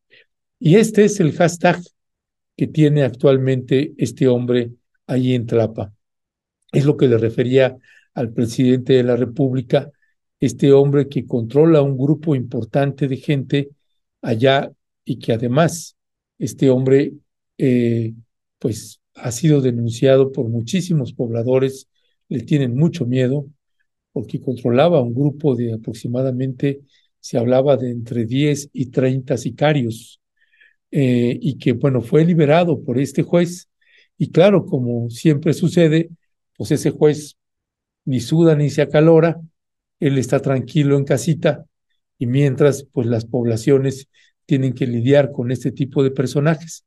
Este hombre, pues tiene también, eh, se ha incrustado en, algunos grupos de Morena, controla el grupo más fuerte e importante de Morena, eh, ahí en Tlapa Guerrero, y también tiene un estrecho vínculo con gente morena en la capital de Guerrero. Es un lugar que frecuenta mucho. Y es el que está haciéndole campaña a Claudia Sheinbaum. Eh, si podemos poner otra vez el hashtag este de Stony, es con el que se promueve, y en una clara alusión de que es Tony el próximo presidente municipal de Tlapa, Guerrero, usa los colores de Morena precisamente para eso. Eh, nosotros, como lo dijimos en la, en la mañanera, eh, lo que sucede aquí con, con, este tipo de casos no solamente le sucede a Morena en el PRI, en el PAN, en el PRD, en el Verde Ecologista, en el PT, en Morena, En todos los partidos sucede lo mismo. Siempre se quieren incrustar, se quieren meter. Ha habido gente que hemos observado en redes sociales que dicen, ya ven, Morenas forma parte del cártel y no sé qué, etcétera. Y esa es una manera de distorsionar, así como eh, tuvimos que desmentir o no permitir que el ex procurador general de la República, de Carlos Salinas de Gortari, eh, usara nuestro Ignacio Morales Lechuga, usara nuestra intervención y nuestras diferencias con el presidente para golpear, o el expresidente Vicente Fox usara nuestra intervención para golpear al presidente López Obrador, pues nosotros tenemos que luego eh, desmarcarnos de eso, porque tampoco le vamos a hacer el juego a la derecha de que usen nuestro trabajo, porque nosotros lo hacemos desde otro lado.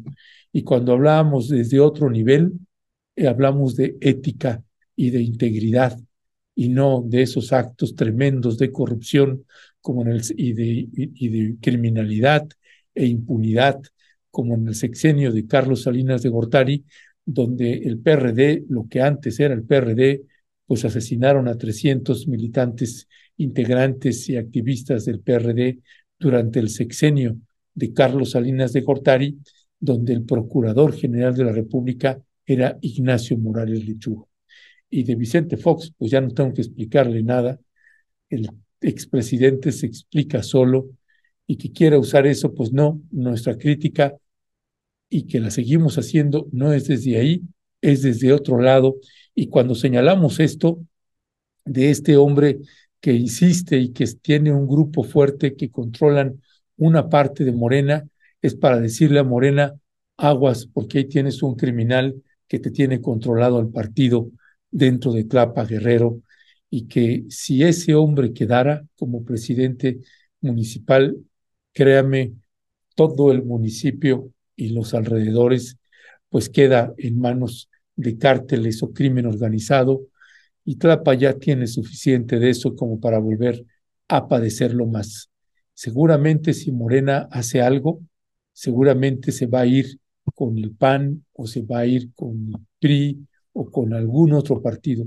Pues a esos otros partidos también les decimos aguas, aguas a quien puedan meter en el caso de que Morena pues tome cartas en el asunto sobre este personaje que más que ayudar le hace daño a su candidata y a su partido, como sucede con otros e impresentables que están candidateándose. Imagínese la gente de la oposición haciendo la crítica de lo que yo decía en la mañanera, cuando ellos tienen a Francisco Javier García Cabeza de Vaca, cuando tienen a Francisco Javier García cabeza de vaca en su proyecto de seguridad eh, al servicio y que Xochitl Galvez, la candidata de ellos, celebra que Francisco Javier García, cabeza de vaca, el ex gobernador de Tamaulipas, que está prófugo en los Estados Unidos, que debería estar en la cárcel, un hombre que debería estar en la cárcel, pues que sea, sea además el encargado del proyecto de seguridad nacional por los partidos, por la alianza que tiene el PAN, PRI y PRD, o lo que queda del PRD, los retazos del PRD, pues imagínese la suerte de contrastes. Pues es, eh, nosotros queremos hacer este tipo de precisiones porque así funciona nuestro sistema partidista. En cada estado hay un grupo que controla cada partido. En cada municipio hay un grupo que, controla cada partido y es obligado por parte de los partidos políticos desde el nivel nacional, estatal y local, pues tomar las medidas precautorias, las de medidas adecuadas para cuidar este tipo de materiales y de situaciones que se viven en, en nuestro país y más en un proceso electoral tan complejo como el que ya estamos viviendo en estos escenarios pre, preelectorales. Vamos a, a, entrar, eh, si todavía no, no tenemos la, la primera entrevista, ¿verdad, Cristian? No, 11.30. Ok, bueno, eh, mire, eh, cuando iniciamos el programa y dentro de los títulos decíamos de esta campaña y esta, esta suerte de contradicciones que hay dentro de las izquierdas, no solamente de la llamada izquierda partidista a través de Morena, que hay muchos actores, eh, muchas personas muy valiosas que luchan desde adentro para tratar de, de romper con esos casicazgos electorales, con esos casicazgos partidistas que lamentablemente pues siguen permeando y dominando. Esa es la palabra, dominando en sus partidos.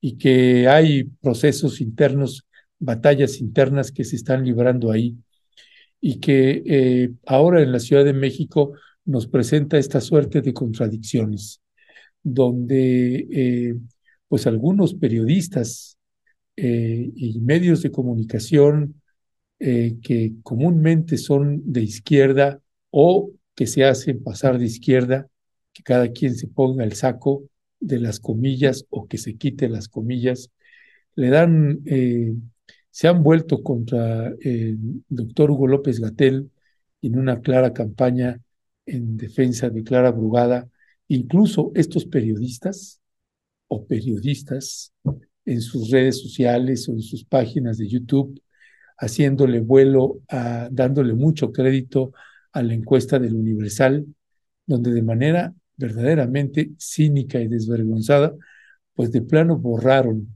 al doctor Hugo López Gatel precisamente porque es uno de los personajes que les causó un dolor de cabeza a estas poderosas farmacéuticas y estas poderosas empresas de la industria chatarra que hay en nuestro país y en muchos países del mundo. Así que, eh, pues, de plano, en lugar de que pusieran en las encuestas, porque ha levantado muchísimo la campaña del doctor Hugo López Gatel, y la campaña de Clara Brugada, que no la conocían más que en Iztapalapa, pues ahora ya se ha dado a conocer en todas las alcaldías. Así que nos parece que hay unas campañas muy dignas que están llevando a cabo Clara Brugada y el doctor Hugo López Gatel. En el caso de los, espacios de los medios de comunicación, uno comparte esto que señalan algunos colegas de que a la señora Clara Brugada le han cerrado, a la licenciada Clara Bugada, le han cerrado las puertas de los medios corporativos. Y en el caso del doctor Hugo, doctor Hugo López Gatel, se los abrieron, pero para tratar de hacerlo pedazos, para golpearlo de una manera a veces de veras desvergonzada, como fue en el caso de eh, Ciro Gómez Leiva.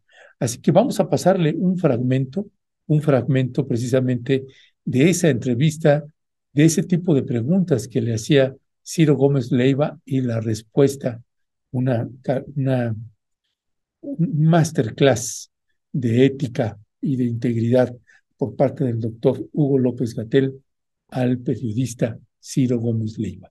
Vamos a escucharlo y regresamos con ustedes. Usted deja una frase que supongo que la hizo con la información que disponía, es una frase de junio-julio del 2020, donde hace un cálculo y dice en el escenario catastrófico morirán 60 mil personas. Murieron mucho más, doctor. Sí, es muy interesante lo que dice. Usted era el hombre del COVID en México y habló de 60 mil personas. Estamos viendo que quizás esa cifra se fue 10 veces más, 5, 7, 10 veces más. ¿Cómo no? Eh, déjeme ampliar un poco la perspectiva de la que está usted muy centrado al tema de la mortalidad, que obviamente es el daño más grande que se puede sufrir en la vida humana para eh, recordarle que esa frase fue una construcción de los medios. Si usted ve el video donde expresé esa frase, estábamos hablando concretamente de las proyecciones que hicimos para calcular la ampliación de la infraestructura hospitalaria y pusimos una fecha muy clara que fue a junio de 2020 cuántas muertes habría.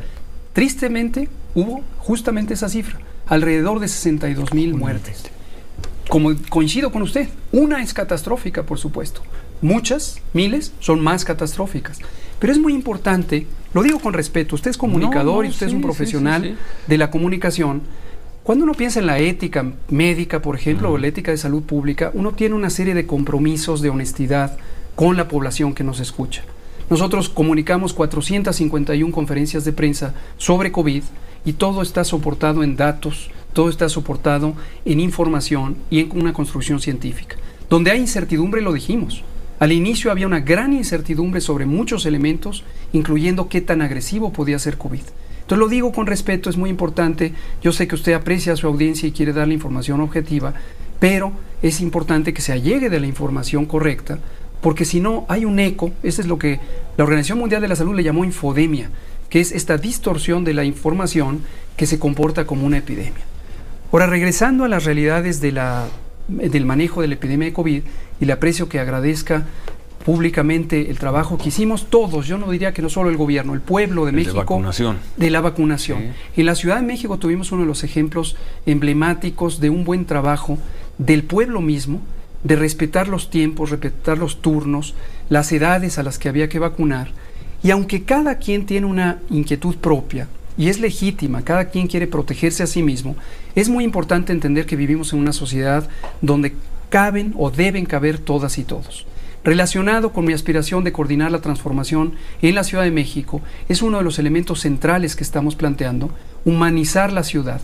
Y humanizar la ciudad para nosotros es incluir respetuosamente las necesidades de todas y todos y lograr tener los consensos, construir los consensos para una sociedad más justa y más incluyente. Pero hablando, hablando de eso, doctor, usted estuvo al frente de la Estrategia Nacional contra el COVID. Hasta donde entendemos, porque lo, dijo varias veces el, presidente, no sabemos eh, cómo era su funcionamiento con el secretario de Salud, en fin, con otras, con el Seguro Social, pero usted era anunciado por el propio presidente como la cabeza de la estrategia de COVID. Hubo una catástrofe en donde perdió la vida 300, 500, 700 mil mexicanos.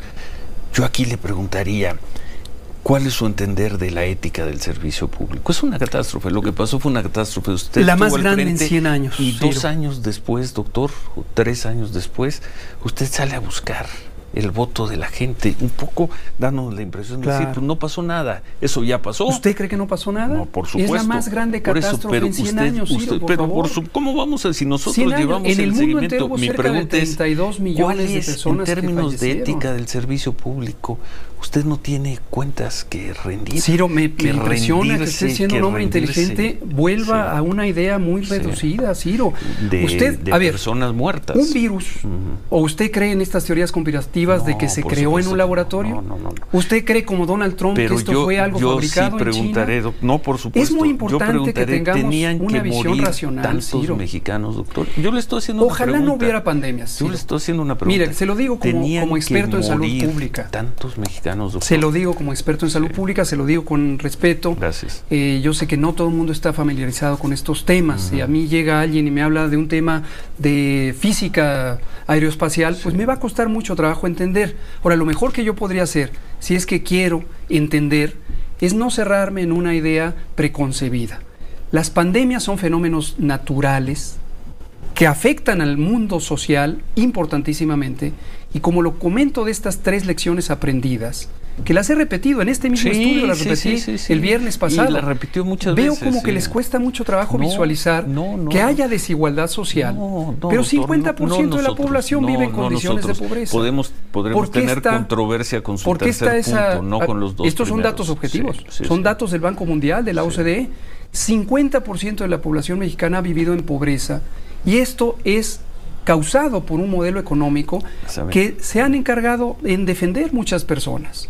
Que hoy mismo que estamos haciendo transformaciones profundas para atender justicia social, como le digo, un dato también objetivo, 5 millones de personas salieron de la pobreza en cuanto empezó a quitarse la corrupción, Sí, en cuanto se distribuyó el ingreso. Esas mismas cifras.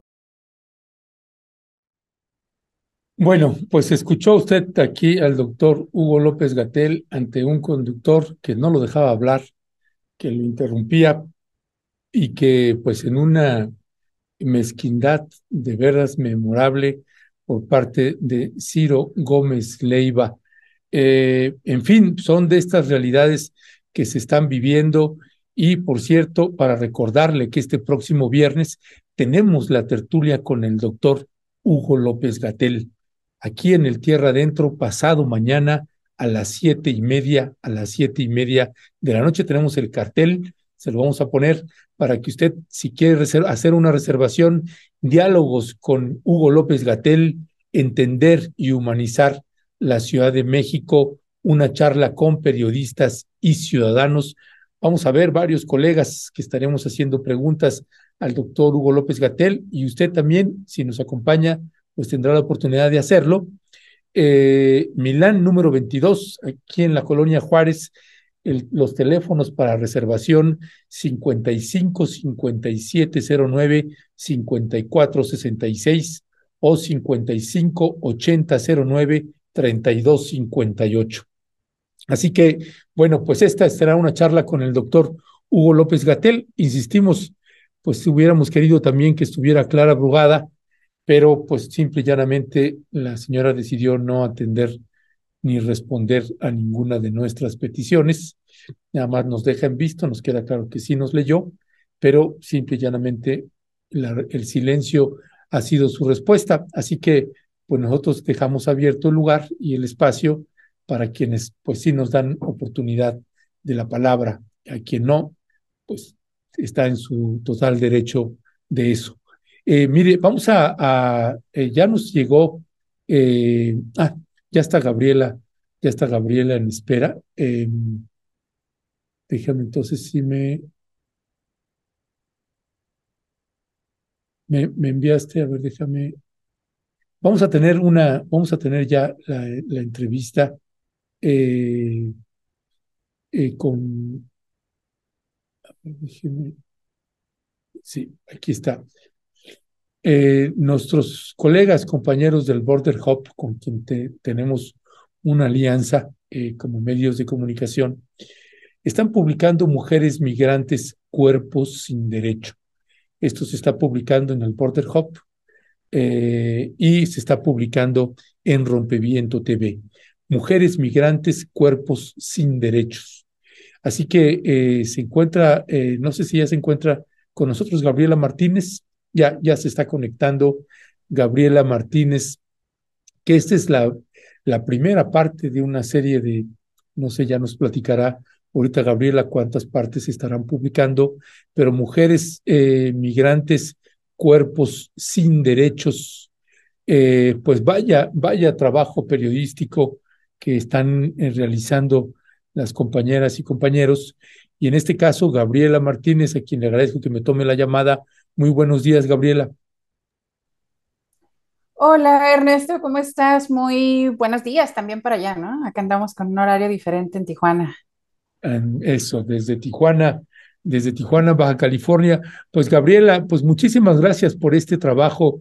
Cuéntanos cuál es la idea de este proyecto, de esta serie de publicaciones y seguimientos que están llevando a cabo ustedes.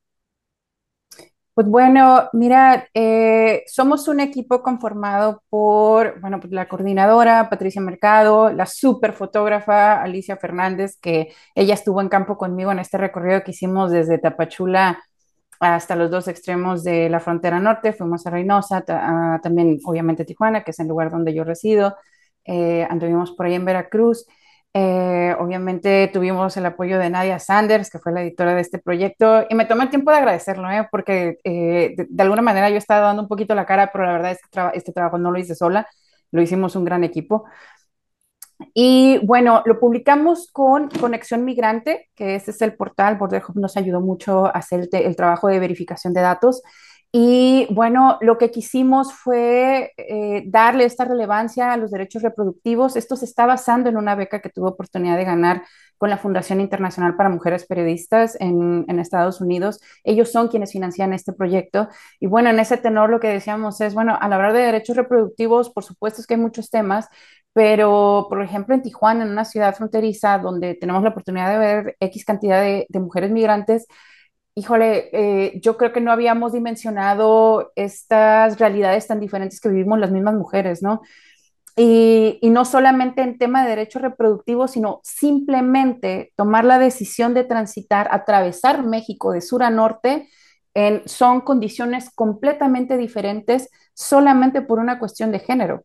Fue impresionante ver en Tapachula, ver cómo estas mujeres se van preparando con métodos anticonceptivos, con pastillas de emergencia, no porque estén planificando eh, construir una familia o, tener, o, embarazarse, sino porque dan por sentado que atravesar México, y así no lo dicen las cifras, eh, significa que van a sufrir alguna agresión sexual. Y a mí me parece tristísimo que esa sea como una realidad ya preconcebida para estas mujeres migrantes que vienen de muchísimos países y en los últimos años, bueno, que ha crecido, ¿no? Porque lo habíamos visto de el Triángulo Dorado, mujeres centroamericanas, pero bueno, en este caso estamos viendo que ya vienen desde muchísimos otros lugares más, ¿no? Colombia, estamos hablando de Sudamérica, pero incluso otros continentes. Y, y bueno, acompañarlas, caminar con ellas, fue entender cosas que a veces como periodistas pensamos que, entendemos y conocemos y luego llegan estas realidades a darnos un golpe en la cara, ¿no? Para decirnos, no sabes nada todavía.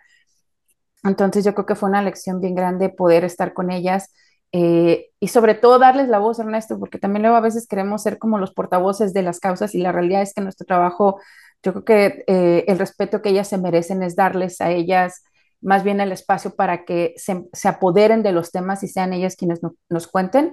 Ustedes lo que van a ver con este trabajo va a ser cuatro publicaciones que empezamos desde ayer lunes, desde lunes, perdón, ya vamos el miércoles, ando, ando mal con los días. Empezamos lunes, martes, miércoles, mañana terminamos con esta última publicación que tiene que ver con un trabajo de partería, ya mañana que lo puedan ver. Eh, van a ver videos donde son ellas quienes están narrando las historias, también un ensayo fotográfico por Alicia Fernández y un director, y esto me parece novedoso, es un botiquín de auxilio donde de alguna manera las mujeres, dependiendo del lugar donde se encuentren, van a tener acceso a colectivas que interrumpen embarazo en caso de que hayan sufrido alguna agresión sexual y quieran interrumpir su embarazo, eh, personas que estén brindando servicios a mujeres migrantes específicamente para sus condiciones, servicios de obstetricia, y también, bueno, refugios donde ellas puedan acudir, eh, espacios seguros en caso, pues bueno, de de todo lo que les, toca vivir en tránsito. Ya, pues muchas gracias, Gabriela. En verdad, un trabajo estremecedor. Vamos ahorita a empezar también a poner las imágenes. Ah, pero esta parte que me gustaría también para la audiencia, para quien te está escuchando, cuando hacemos trabajo de campo, cuando se hace trabajo de campo, pues una, una cosa es eh, nosotros decirlo y otra cosa es que ellas lo digan. ¿Cuál, eh, para la audiencia que te está escuchando, qué, cuál es la, la, lógica que se tiene de esto cuando uno ve este tipo de historias, como esta parte que señalas eh, de tomar pastillas anticonceptivas, asumiendo eh, casi como un hecho que eso les va a suceder, pues es verdaderamente tremendo y estremecedor, Gabriela. Claro, mira, para mí tiene que ver con un ejercicio de honestidad, es decir, em, te voy a dar un ejemplo que a mí me, me sentó muchísimo en la realidad de, pensar que yo entendía cuando no sabía nada.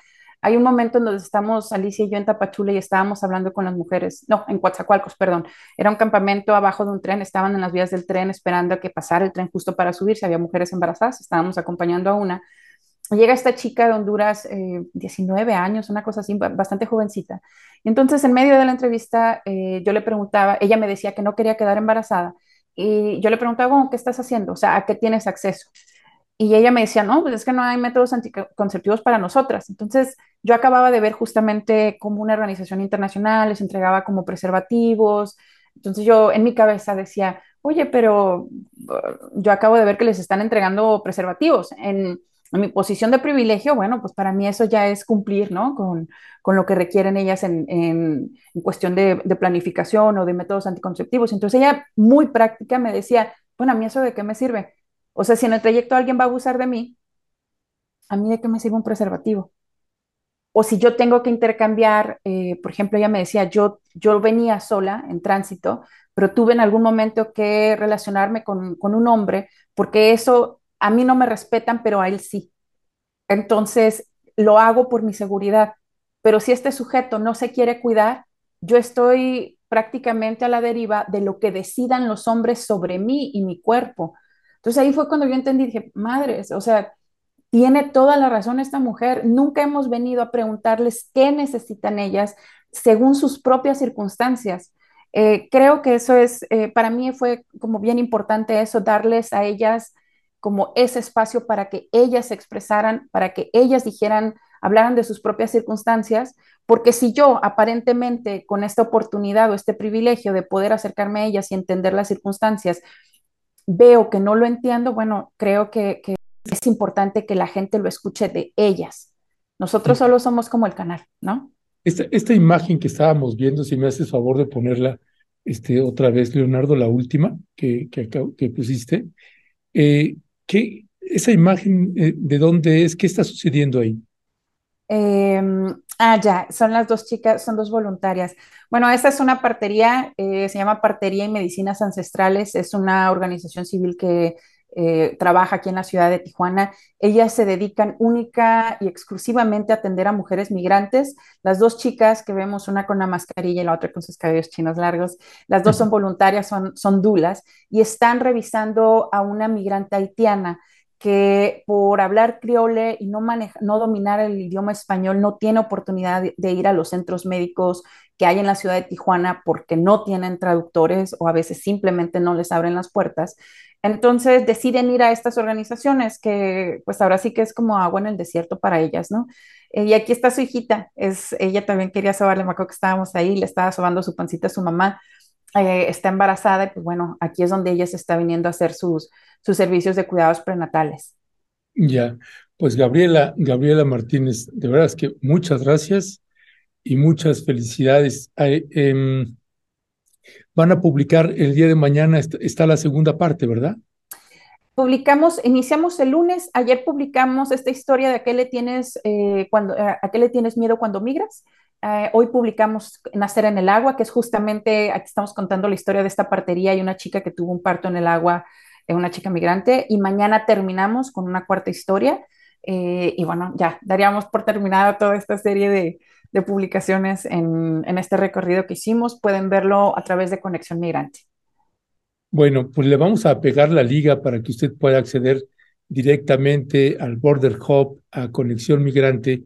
Y mire, este es ahora sí que honor a quien honor merece, porque uno, uno entiende en su justa dimensión cuando se hace un trabajo de esta naturaleza y que hay que hacer un recorrido eh, eh, peligroso también y doloroso en muchos sentidos. Este trabajo es del equipo Project Manager, pues Patricia Mercado Sánchez, con una edición de Nadia Sanders, una investigación de Gabriela Martínez, fotos y videos de Alicia Fernández, diseño digital de Yaso Arrazo y eh, la administración Sofía Montellano. Y créanos, este, cuando uno pone todas estas funciones de cada compañera y cada compañero, es que todas y cada una de ellas, pues si no estaba ahí, no se podía hacer el trabajo. Es un trabajo conjunto que se necesitan todas estas piezas de este eh, complejo rompecabezas para poder presentar un trabajo de la calidad periodística que nos están presentando las compañeras y compañeros. Así que muchísimas, muchísimas gracias. Un fuerte abrazo, Gabriela Martínez, y seguimos al habla. Claro que sí, muchísimas gracias por el espacio, Ernesto. Gracias, hasta pronto. Pues un, un trabajo bellísimo, de veras. Eh, le vamos a pegar ahorita a la liga para que pueda usted acceder directamente a este trabajo.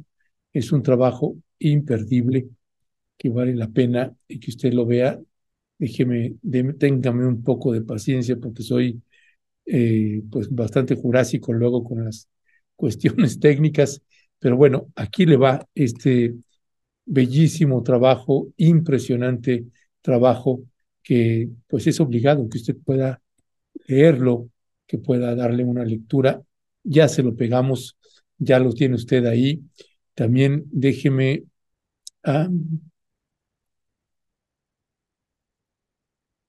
este, le vamos a, a, pegar la liga también del Border Hub para que usted también pueda acceder directamente a ese y otros trabajos periodísticos que publica este extraordinario medio de comunicación. Eh, ya se lo pegamos también y que ahí, ahí están pues los trabajos, las investigaciones especiales que se hacen, en fin, pues, y ahí está el trabajo de mujeres migrantes también. También le vamos a pegar la liga para que pueda acceder directamente ahí. Eh, vamos a pasar a nuestra siguiente entrevista. No sé si ya está por ahí, este, Cristian. Ya estoy enlazando la llamada. Ok, es, ¿con, quién, ¿con quién es la, me confirmas? Isabel Briseño. Ah, buenísimo. Pues ahí viene, ahí viene Isabel Briseño también de, de pie de página, pues estas compañeras, ya sabe, brillantes siempre, el glorioso equipo de pie de página y que se está conectando con nosotras y con nosotros, Isabel Briseño. Eh, y bueno, le vamos a, a pegar también la liga para que usted pueda acceder directamente a siempre este tipo de trabajos que nos presenta nuestra queridísima Isabel Briseño de pie de página, es eh, que tiene que ver con la UNAM. Tuvimos nosotros ya también alguna entrevista también con Imanol Ordorica, pues bueno, ya tuvieron una muy buena entrevista y que se la vamos a recomendar muchísimo. No sé si ya anda por ahí Isabel Briseño, ¿no? Aún no, estamos teniendo problemas con la conexión. Ok, voy a aprovechar entonces también Violeta Núñez, que pues está dándole seguimiento al caso del joven Alexis que fue asesinado eh, aquí en la Ciudad de México. Pues hoy la Comisión de Derechos Humanos de la Ciudad de México pues eh, iba a hacer una recomendación al gobierno mexicano eh, sobre este caso, sobre este caso donde todo indicaba que los que están en las ambulancias, los que están en las ambulancias, pues están eh, involucrados en, en, la trata, en la venta, en la venta de órganos, venta clandestina de órganos. Así que vamos a ver este video, eh, que ya está el testimonio del papá. Ya también está Isabel. Ah, ya está Isabel. Ok. Sí, perdón. Pues vamos, vamos con Isabel Diseño. Entonces, de una vez, por favor. Isabel. Hola, Ernesto. Sí. Hola, ¿cómo estás? Este, no te vemos. Bueno, no, es que sabes que estoy acá en la UNAM haciendo una cobertura también importante por una disculpa pública que ofrece la UNAM a, a una estudiante de, letras hispanoamericanas, Mariela, eh, después de su desaparición. Entonces ando acá, pero bueno, la nota que, que queríamos comentarte hoy eh, a ti y a la audiencia, pues es este mm, la, la conferencia que tuvo ayer Imanol Ordorica, eh, uno de los candidatos a ser, eh, o que aspirante a ser eh, rector de la universidad, eh, que ya está ese proceso ahorita en estos días. Eh, y pues que bueno, también está enlazado acá con, con esa disculpa en donde está Enrique Graue, el actual, el todavía rector de la universidad, y que bueno, eh, el día de mañana se van a, se van a, la Junta de Gobierno va a definir, va a hacer pública esta lista con las personas eh, candidatas o candidatos, los nombres de, de las personas que integra o que contenderán por esta rectoría y eh, bueno, pues en una en este auditorio de la Unidad de Transparencia de la UNAM, en donde en diciembre de 1986 se pactó este diálogo entre el Consejo Estudiantil CEU, y la Rectoría de la UNAM, pues Ordorica dio una conferencia en donde hizo un recuento, un corte de caja respecto a este, a cómo ha vivido este proceso de candidatura. Eh, pues él eh, mencionó varias cosas importantes. Una es que entregó una carta a la Junta de Gobierno en donde pidió que se transparentara eh, lo más que se pudiera, de acuerdo con este con los lineamientos actuales de la universidad, que se hiciera transparente y pública eh, la el, este proceso, ¿no? Digamos las las este, pues las conversaciones, que, las entrevistas que vayan a tener ahora esta lista de candidatos que se presume que serán 17 personas, eh, y eh, también pidió que, se, que, no fuera opaco ni cerrado este proceso que normalmente pues la comunidad universitaria ya eh, no participa, digamos, eh, encontró un desencanto, una especie de desencanto fatalista, mencionó Dorica, porque eh, pues la comunidad está muy reacia, muy apática a participar en este, este proceso que dicen algunos estudiantes. Eh, los estudiantes se quejan de que de todos modos no tienen voz ni voto y el personal académico o los trabajadores de esta comunidad universitaria, pues también a veces se tienen que abstener de participar como realmente quisieran por temor a represalias. Ernesto, entonces, bueno, pues eh, a esta carta, a esta carta con esta petición de que se hiciera más transparente este proceso de sucesión de rector, no obtuvo ninguna respuesta ordorica, no ordorica, y eh, bueno, pues eh, Imanol realizó algunas eh, actividades en diversos colegios de bachilleres, en algunos institutos, eh, en algunas facultades como la de, la de arquitectura, medicina, en la de derecho, que sabemos que es una facultad que está sumamente eh, pues ya apostada por uno de los candidatos, dice que incluso les ha costado mucho trabajo poder acceder a estos espacios de la universidad para que puedan eh, exponer sus proyectos eh, con, con esta eh, con estos puntos específicos que ya había detallado Imanol Ordorica, eh, que eran parte de una propuesta de trabajo y de cambio profundo en la Universidad Autónoma de, México.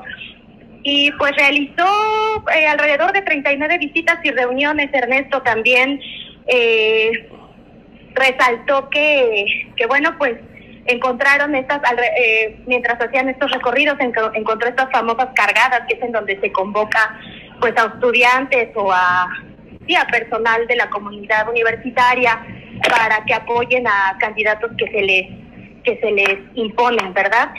Eh, y pues bueno, esto es una, una muestra de que pues la universidad no quiere abrirse a este cambio, eh, que es un proceso excluyente de, de la que deja fuera a, los a los universitarios, a las universitarias, y al personal académico, a, los trabajadores que forman parte de esta eh, casa de estudios.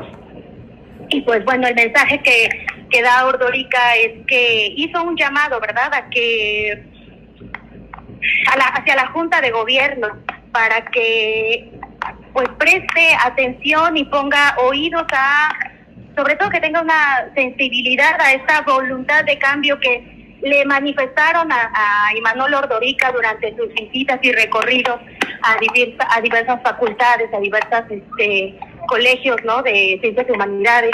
Eh, entonces, bueno, pues eh, en resumen, eh, Ernesto, audiencia, pues esto es lo que ayer expuso eh, Imanol Ordorica, uno de los contendientes, a, de los aspirantes a, a, ser rector de la universidad, y que su principal propuesta pues es la transformación y el cambio. Ya, pues sí, Isabel eh, Briceño, como bien señalas, pues Manuel Gordorica tratando de eh, abrir, tengo la impresión de que él sabe que es una elección compleja, pero que se pudiera abrir precisamente este tipo de elecciones a los estudiantes, a la comunidad estudiantil, a la comunidad académica, pero pues está cerrado para todos, simple y llanamente se decide ahí arriba, así que eh, eh, Ordorica lo que señalaba es que intentaría hacer una campaña a ras de suelo para ir teniendo una, una comunicación, conversación y debates directos con las y los estudiantes y, y, el, y el colegio académico, pero bueno, pues es parte de un proceso que se está viviendo y pues en esta actualización que haces de lo que está pasando, pues parece ser que eh, pues hay un escepticismo, por lo que entendí, eh, Isabel, un escepticismo de la comunidad estudiantil, particularmente por esto que señalas, que pues no, que dicen, pues no tenemos como quiera ni voz ni voto ahí. Así es, Ernesto. Ayer que después de haber salido de esta conferencia, pues estuve ahí preguntándoles a algunos eh, Uy, Isabel, Creo que le, apretó el botón y, se guardó el silencio. La perdimos, ¿va? ¿O está todavía por ahí, Cristian? Como que muteó algo a su micrófono porque la llamada sigue. Sí, sí, sí, creo que le, le dio mute, silenció el micrófono por accidente y pues no, ya no la estamos escuchando a Isabel Briceño. Este, bueno, eh, vamos a, cerrar y ya después a ver si mañana le damos continuidad a esto. Eh, Cristian, cerramos aquí la, entrevista y eh, regresamos. Mire, eh, ya tenemos el video de la, habla el papá de Alexis, el papá de Alexis, este joven de la Universidad Autónoma Metropolitana asesinado y que hubo conferencia de prensa en la Comisión de, Derechos Humanos de la Ciudad de México. Esto fue lo que le dijo a Violeta Núñez al terminar la conferencia de prensa el papá de Alexis. Vamos a escucharlo, por favor. Muy buenos días, eh, don Isidro. Pues nos encontramos aquí en la Comisión Nacional de Derechos Humanos de la Ciudad de México. ¿Nos puede decir, actualizar? Hemos estado dando seguimiento al caso de su hijo Alexis de la Universidad Autónoma Metropolitana de la UAM Xochimilco. ¿Qué es lo que pasó hoy en esta Comisión de Derechos Humanos?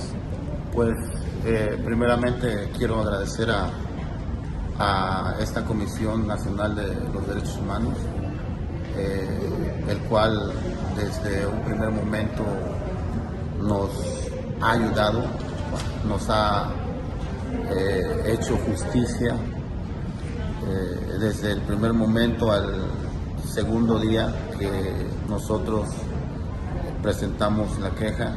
Ellos abordaron el tema principal de mi hijo, de la desaparición y estamos muy agradecidos con ellos. No tengo palabras para agradecerles a, la licenciada Traviela, al licenciado Iván, al, este, licenciado Juan Carlos, a, la presidenta y asimismo también eh, quiero referir también al Instituto de la Defensoría Pública Federal que desde el momento en que nosotros le dimos noticia para que ellos nos pudieran apoyar, también lo han hecho de forma incondicional. Muy bien, ¿y cuál es la resolución que está teniendo la comisión sobre el caso de Alexis? ¿Nos podría sintetizar cuál es la resolución? Pues prácticamente eh, la Comisión de Derechos Humanos de la Ciudad de México ha recomendado a diversas autoridades de la Ciudad de México, en el cual eh, emite eh, para cada una de ellas eh, un pronunciamiento en el cual ellos va a través de casi un año, ellos valoraron toda la información, toda la, la, este, la documentación, toda la investigación, todos esos actos de investigación que, que, fueron dándose día con día. Y lo que queremos nosotros es de que esa recomendación que en estos momentos este, presentó la presidenta de la Comisión de, los Derechos Humanos eh, sea aceptada, sea aceptada por las diversas eh, instituciones eh, al cual se les hará, se les hará llegar en breve tiempo. Para la audiencia y para ir cerrando, don, Isidro, ¿nos puede recordar qué pasó brevemente ese 28 de mayo del 2022 y qué eh, ocurrió sobre todo con los policías y dónde se encontró, con la ambulancia y dónde se encontró a Alexis? Eh, pues como se observó en el video, nosotros fuimos los que realmente buscamos a nuestro hijo. Desafortunadamente los servidores públicos que estuvieron eh, de la mano de mi hijo pues no actuaron, no actuaron conforme a lo que realmente les indicaba el procedimiento y lamentablemente por todas esas omisiones que, que conllevaron a, a toda esta situación, pues mi hijo perdió la vida. Hoy sería cumpleaños de Alexis, eh, sí, sí, realmente para nosotros es un día muy, muy fuerte, es un día eh, bastante complicado porque además de, la recomendación que se dio, eh, nosotros le pedimos a, a, la Comisión de los Derechos Humanos de la Ciudad de México que precisamente hoy, 11 de octubre, es el eh, aniversario número 25 de mi hijo. Entonces yo creo que en memoria de mi hijo, yo creo que se está haciendo justicia. Muchísimas gracias, don Alexi. Gracias, muy amable. Gracias a usted.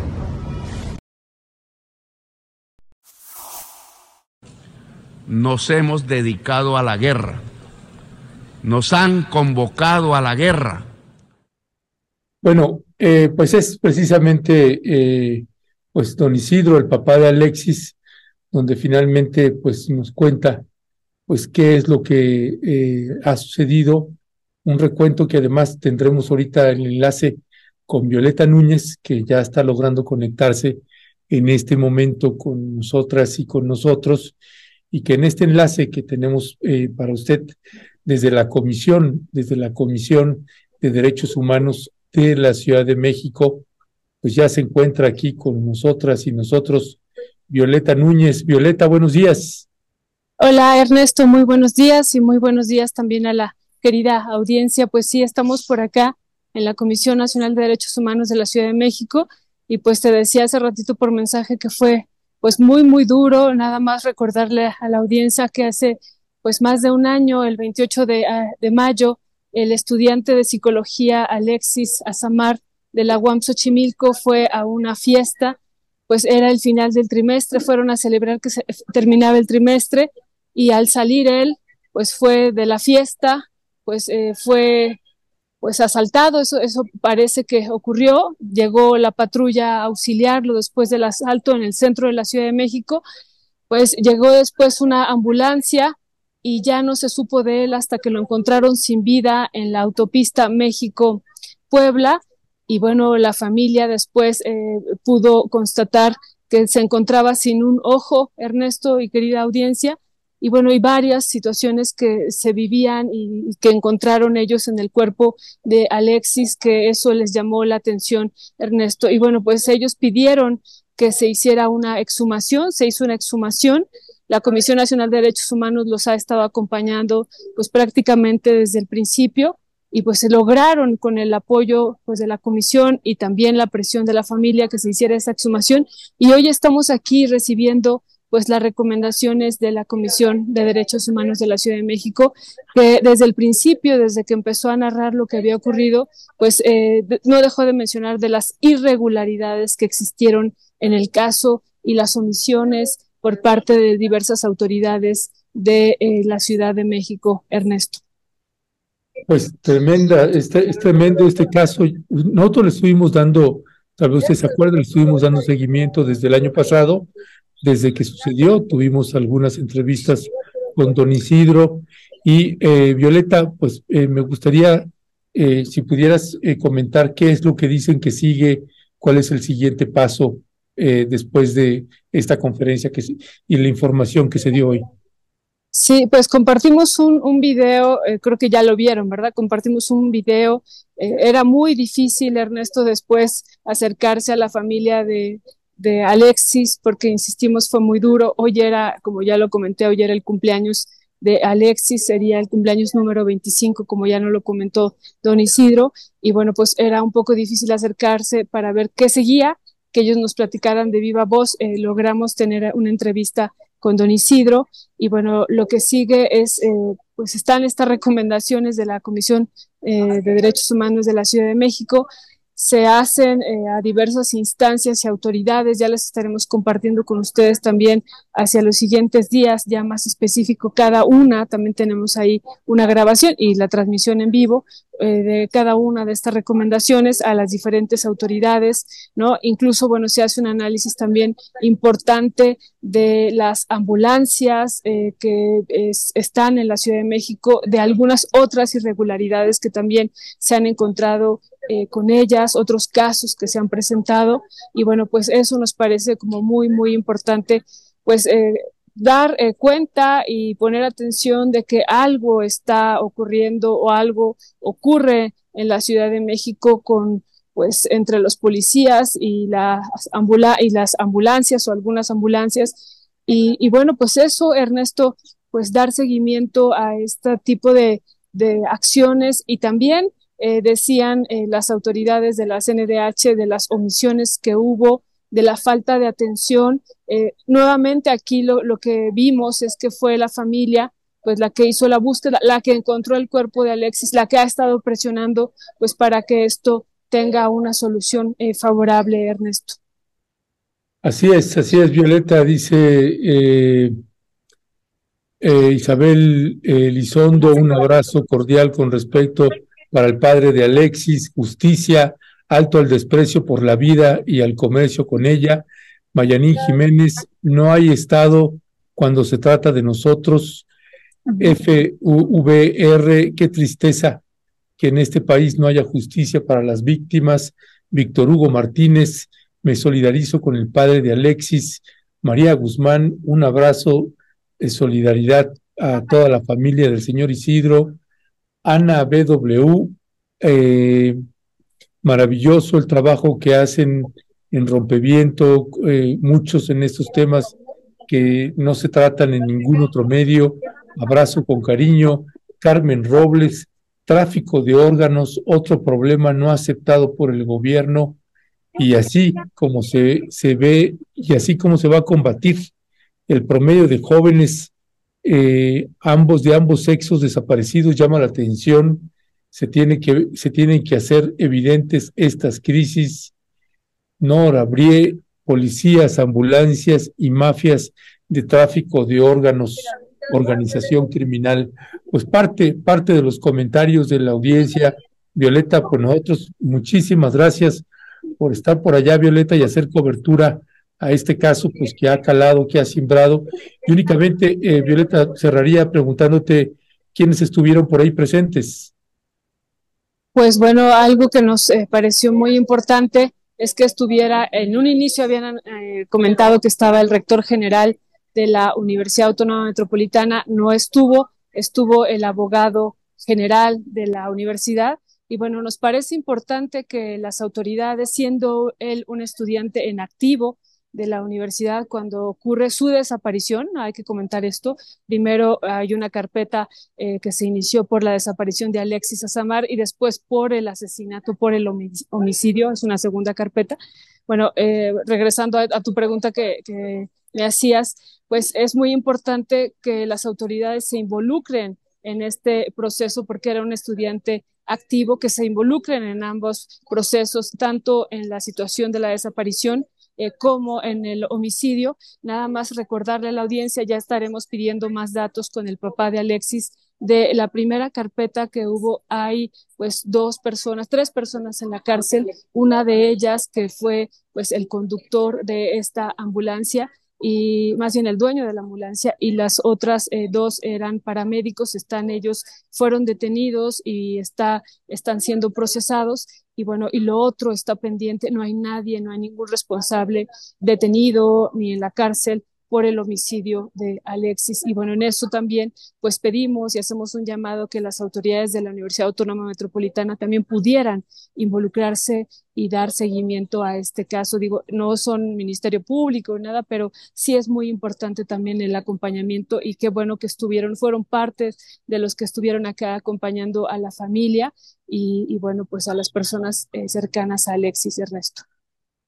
Ya, pues muchísimas gracias, Violeta. Este, un abrazote y seguimos, seguimos en comunicación. Gracias por esta gran sí, No, no, no, sé si me vieron porque yo no los logro ver, veo toda la pantalla en negro, entonces espero que haya salido bien. Te ves, te ves perfecto, además qué padre fondo. Ya quisiera yo tener este fondo y que tener este fondo acá. Sí, bueno, pues mandamos una foto acá de este fondo. Sí, un, abrazo a la queridísima audiencia y bueno, pues nos estamos encontrando eh, hacia el día de mañana, Ernesto. Gracias por todo. Gracias, Cris, y gracias. Hasta luego. Abrazo. Abrazo. Pues bueno, es Violeta, Violeta Núñez, la doctora Violeta Núñez de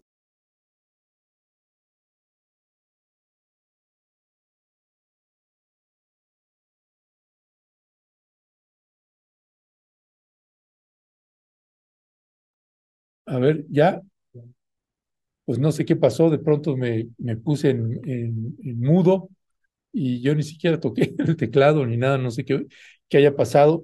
Pero bueno, eh, pues le comentaba nada más, pues de Violeta Núñez, allí desde la Comisión de Derechos Humanos de la Ciudad de México. Bueno, con esto estamos llegando al final. Yo nada más le vuelvo a hacer el comentario y la observación aguas si no se deje engañar por estas encuestas donde de plano, de manera por demás descarada y cínica, el Universal y, otros, y otras encuestadoras corporativas, pues simple y llanamente borraron del mapa al doctor Hugo López Gatel. Si se hace una encuesta seria, créame, hay casi un empate técnico ahí entre Clara Brugada y el doctor Hugo López Gatel y lo que más bien habría que checar es la diferencia que hay con Omar García Harfush, que es el que tiene el respaldo de todos los medios corporativos y de, la, y de muchos poderes fácticos, y que eso es lo que llama la atención. El candidato que no es de izquierda, eh, el policía de Omar García Harfush, perdón, de, de Genaro García Luna, Omar García Harfush, el hombre que tiene, tuvo y tiene información de lo que sucedió con los normalistas, pues es el candidato fuerte de Morena hasta este momento, aunque Clara Brugada y el doctor Hugo López Gatel se le acerquen. No haga caso, créame, y lo va a ver cuando sean las encuestas, no haga caso de este rasuramiento verdaderamente descarado y aguas con esos periodistas que se dicen de izquierda o medios de comunicación que se dicen de izquierda, que están también metiéndose en esa campaña que tiene la derecha de rasurar al doctor Hugo López Gatel. Del lado derecho lo entendemos, del lado izquierdo pues nos parece verdaderamente penoso que se presten a eso si eh, todavía no se decide si el candidato para la Ciudad de México va a ser hombre o mujer.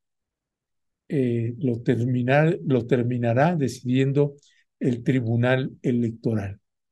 Así que si queda mujer, pues claro, muchos de nosotras y nosotros indudablemente, sin lugar a dudas, queremos que sea Clara Brugada.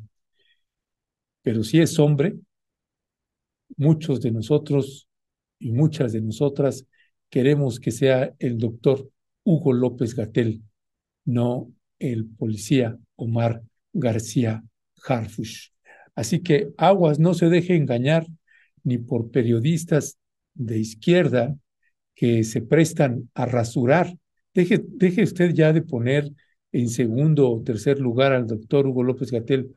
No, se prestan a rasurar como si la gente no conociera en la Ciudad de México al doctor Hugo López Gatel como si no estuviera haciendo una campaña. Pero bueno, siempre es muy común que suceda eso, sea el periodista de izquierda o de derecha, pues que simple y llanamente está cómodamente sentado sin exponerse a nada, este, sin estar en los golpeteos como le sucedió al doctor Gatel o como le ha sucedido a Clara Brugada, en los golpeteos de las ultraderechas, simple y llanamente porque el personaje no les cae, pues dicen vamos a borrarlo y ahora sí le dan la razón a las encuestas del Universal y de otros medios corporativos. Aguas, aguas que no, no se lo lleven al traste con eso.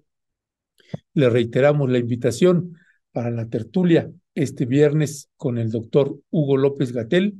Si no puede usted venir, vamos a transmitirla a través de Rompeviento TV, de nuestra página web, de la página de YouTube y de la página de Facebook.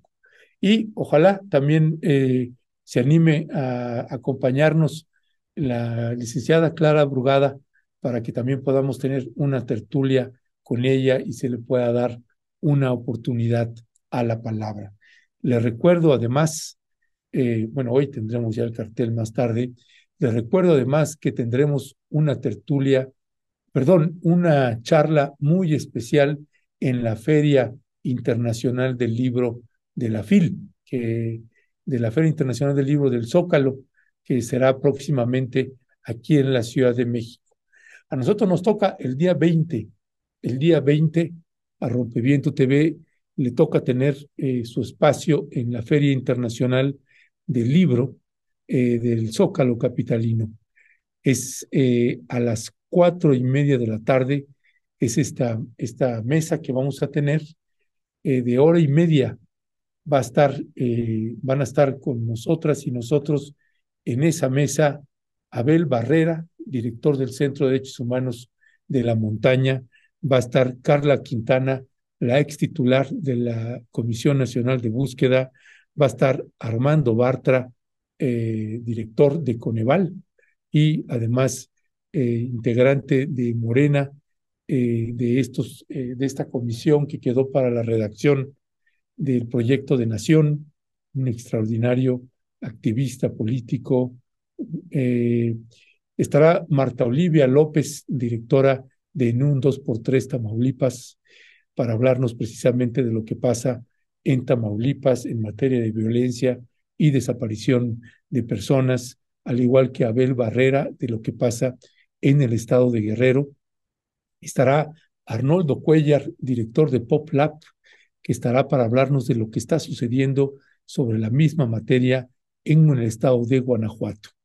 Estará eh, Violeta Núñez para hablarnos de lo que está sucediendo eh, en pueblos indígenas, con pueblos originarios con respecto a la minería estas poderosas industrias mineras, tanto acoso, asesinatos, desaparición de activistas que defienden su tierra y territorio. Estará eh, Fernando Buenabat, este doctor en filosofía y en filosofía de la comunicación, para hablarnos también de cómo estamos comunicando los medios de comunicación esta información, quién dice, quién no dice, qué dice y qué tendríamos que hacer al respecto. Y estaré un servidor también hablando sobre eh, la estructura del ejército mexicano en nuestro país, no solamente en lo que está actualmente, sino en el escenario que viene una vez que llegue en el caso de que se concrete lo que al parecer así será, Claudia Sheinbaum como la nueva presidenta de nuestro país, qué hacer con el ejército y está bien, está mal lo que está sucediendo ahí. De esto y más estaremos hablando. Es una mesa donde eh, estos ocho que estaremos participando ahí, tendremos una primera intervención de cuatro minutos cada uno, después una segunda intervención de cuatro minutos cada uno, y después tendremos media hora para poder tener un intercambio con usted, en el caso de que esté ahí acompañándonos en la Feria Internacional del Libro y en el caso de que no esté, pues vía online también intentaremos conectar algunas preguntas. Los ejes temáticos, periodismo, pueblos indígenas, desaparecidas y desaparecidos en México, minería y territorio y derechos humanos. Ese combo que tiene que ser transversal en cualquier proyecto de nación, pues estaremos conversando con todas ellas y todos ellos está usted cordialmente invitada e invitado. Con esto nos despedimos. Hoy es miércoles 11 de octubre. No sé si tenemos el cartel de, de Hecho en América. Ok, vamos a colocarle ahorita el cartel de Hecho en América, eh, porque hoy tenemos a Laura Carsen con nosotras y nosotros hoy a las 8 de la noche. Así que le estaremos hablando eh, sobre este programa que tenemos hoy a las 8 en un instante más y también mandarle nuestro abrazo y felicitación nuevamente a nuestro queridísimo Horacio Franco, Horacio Franco, que hoy es su cumpleaños. Hoy nuestro querido Horacio Franco cumpleaños. ¿No está el cartel? Este, a ver. Ay, qué lástima. Este, Ah, sí, no, no está. Bueno, pues hoy, hoy estará Laura Carcen con nosotros a las ocho. En un instante más vamos a, presentarle el cartel. No sé si tenemos el cartel también ya de del programa de 2024, La Encrucijada. Bueno, este, perdónenme usted. Eh, sí, ya, ya lo estoy viendo por ahí déjame te lo, te lo paso en un instante. Va a estar buenísimo el programa de mañana en la encrucijada, mañana a las 3 de la tarde. Le recomendamos que no se lo pierda. Eh, en un instante más se lo vamos a, a colocar. Disculpen usted, aquí fue pues un error técnico mío de no haber, eh, que pensé que lo había enviado y me doy cuenta que no, no lo envié. Así que en este instante se lo estamos enviando a, Leonardo y se lo estaremos poniendo en pantalla en este momento. Es el derecho de vivir en paz, eh, las condiciones para no migrar.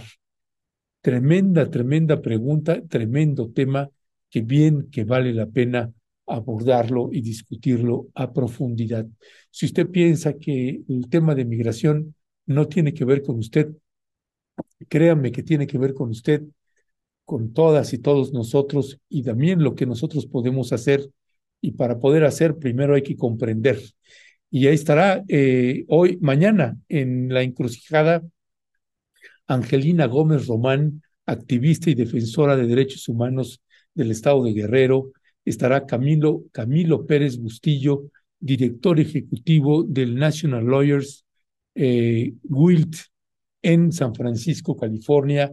Estará eh, María Elena Valdivia, directora de Migrants, Migrants and Minorities Alliance y miembro del Movimiento de los Pueblos por la Paz y la Justicia. Y estará Víctor Barajona, de la Red de Jóvenes de Honduras. Es un trabajo, créame, esta gente que trabaja estos temas y además bajo la extraordinaria conducción de Ingrid Pamela Sánchez y de Marco Castillo. Es eh, un trabajo que llevan haciendo desde hace muchos, muchos años y que en este enlace para comprender y dimensionar pues el derecho a vivir y las condiciones para no migrar. ¿Qué se necesita para no migrar? Eh, cuáles son las condiciones mínimas para no migrar. Pues sobre esto y más, el día de mañana a las 3 de la tarde en la, encrucijada aquí por Rompeviento TV. Ahora sí, con eso me despido. Le agradezco que nos haya acompañado y nos vemos hoy a las 8 de la noche con Laura Cárcel. Gracias todas. Gracias siempre.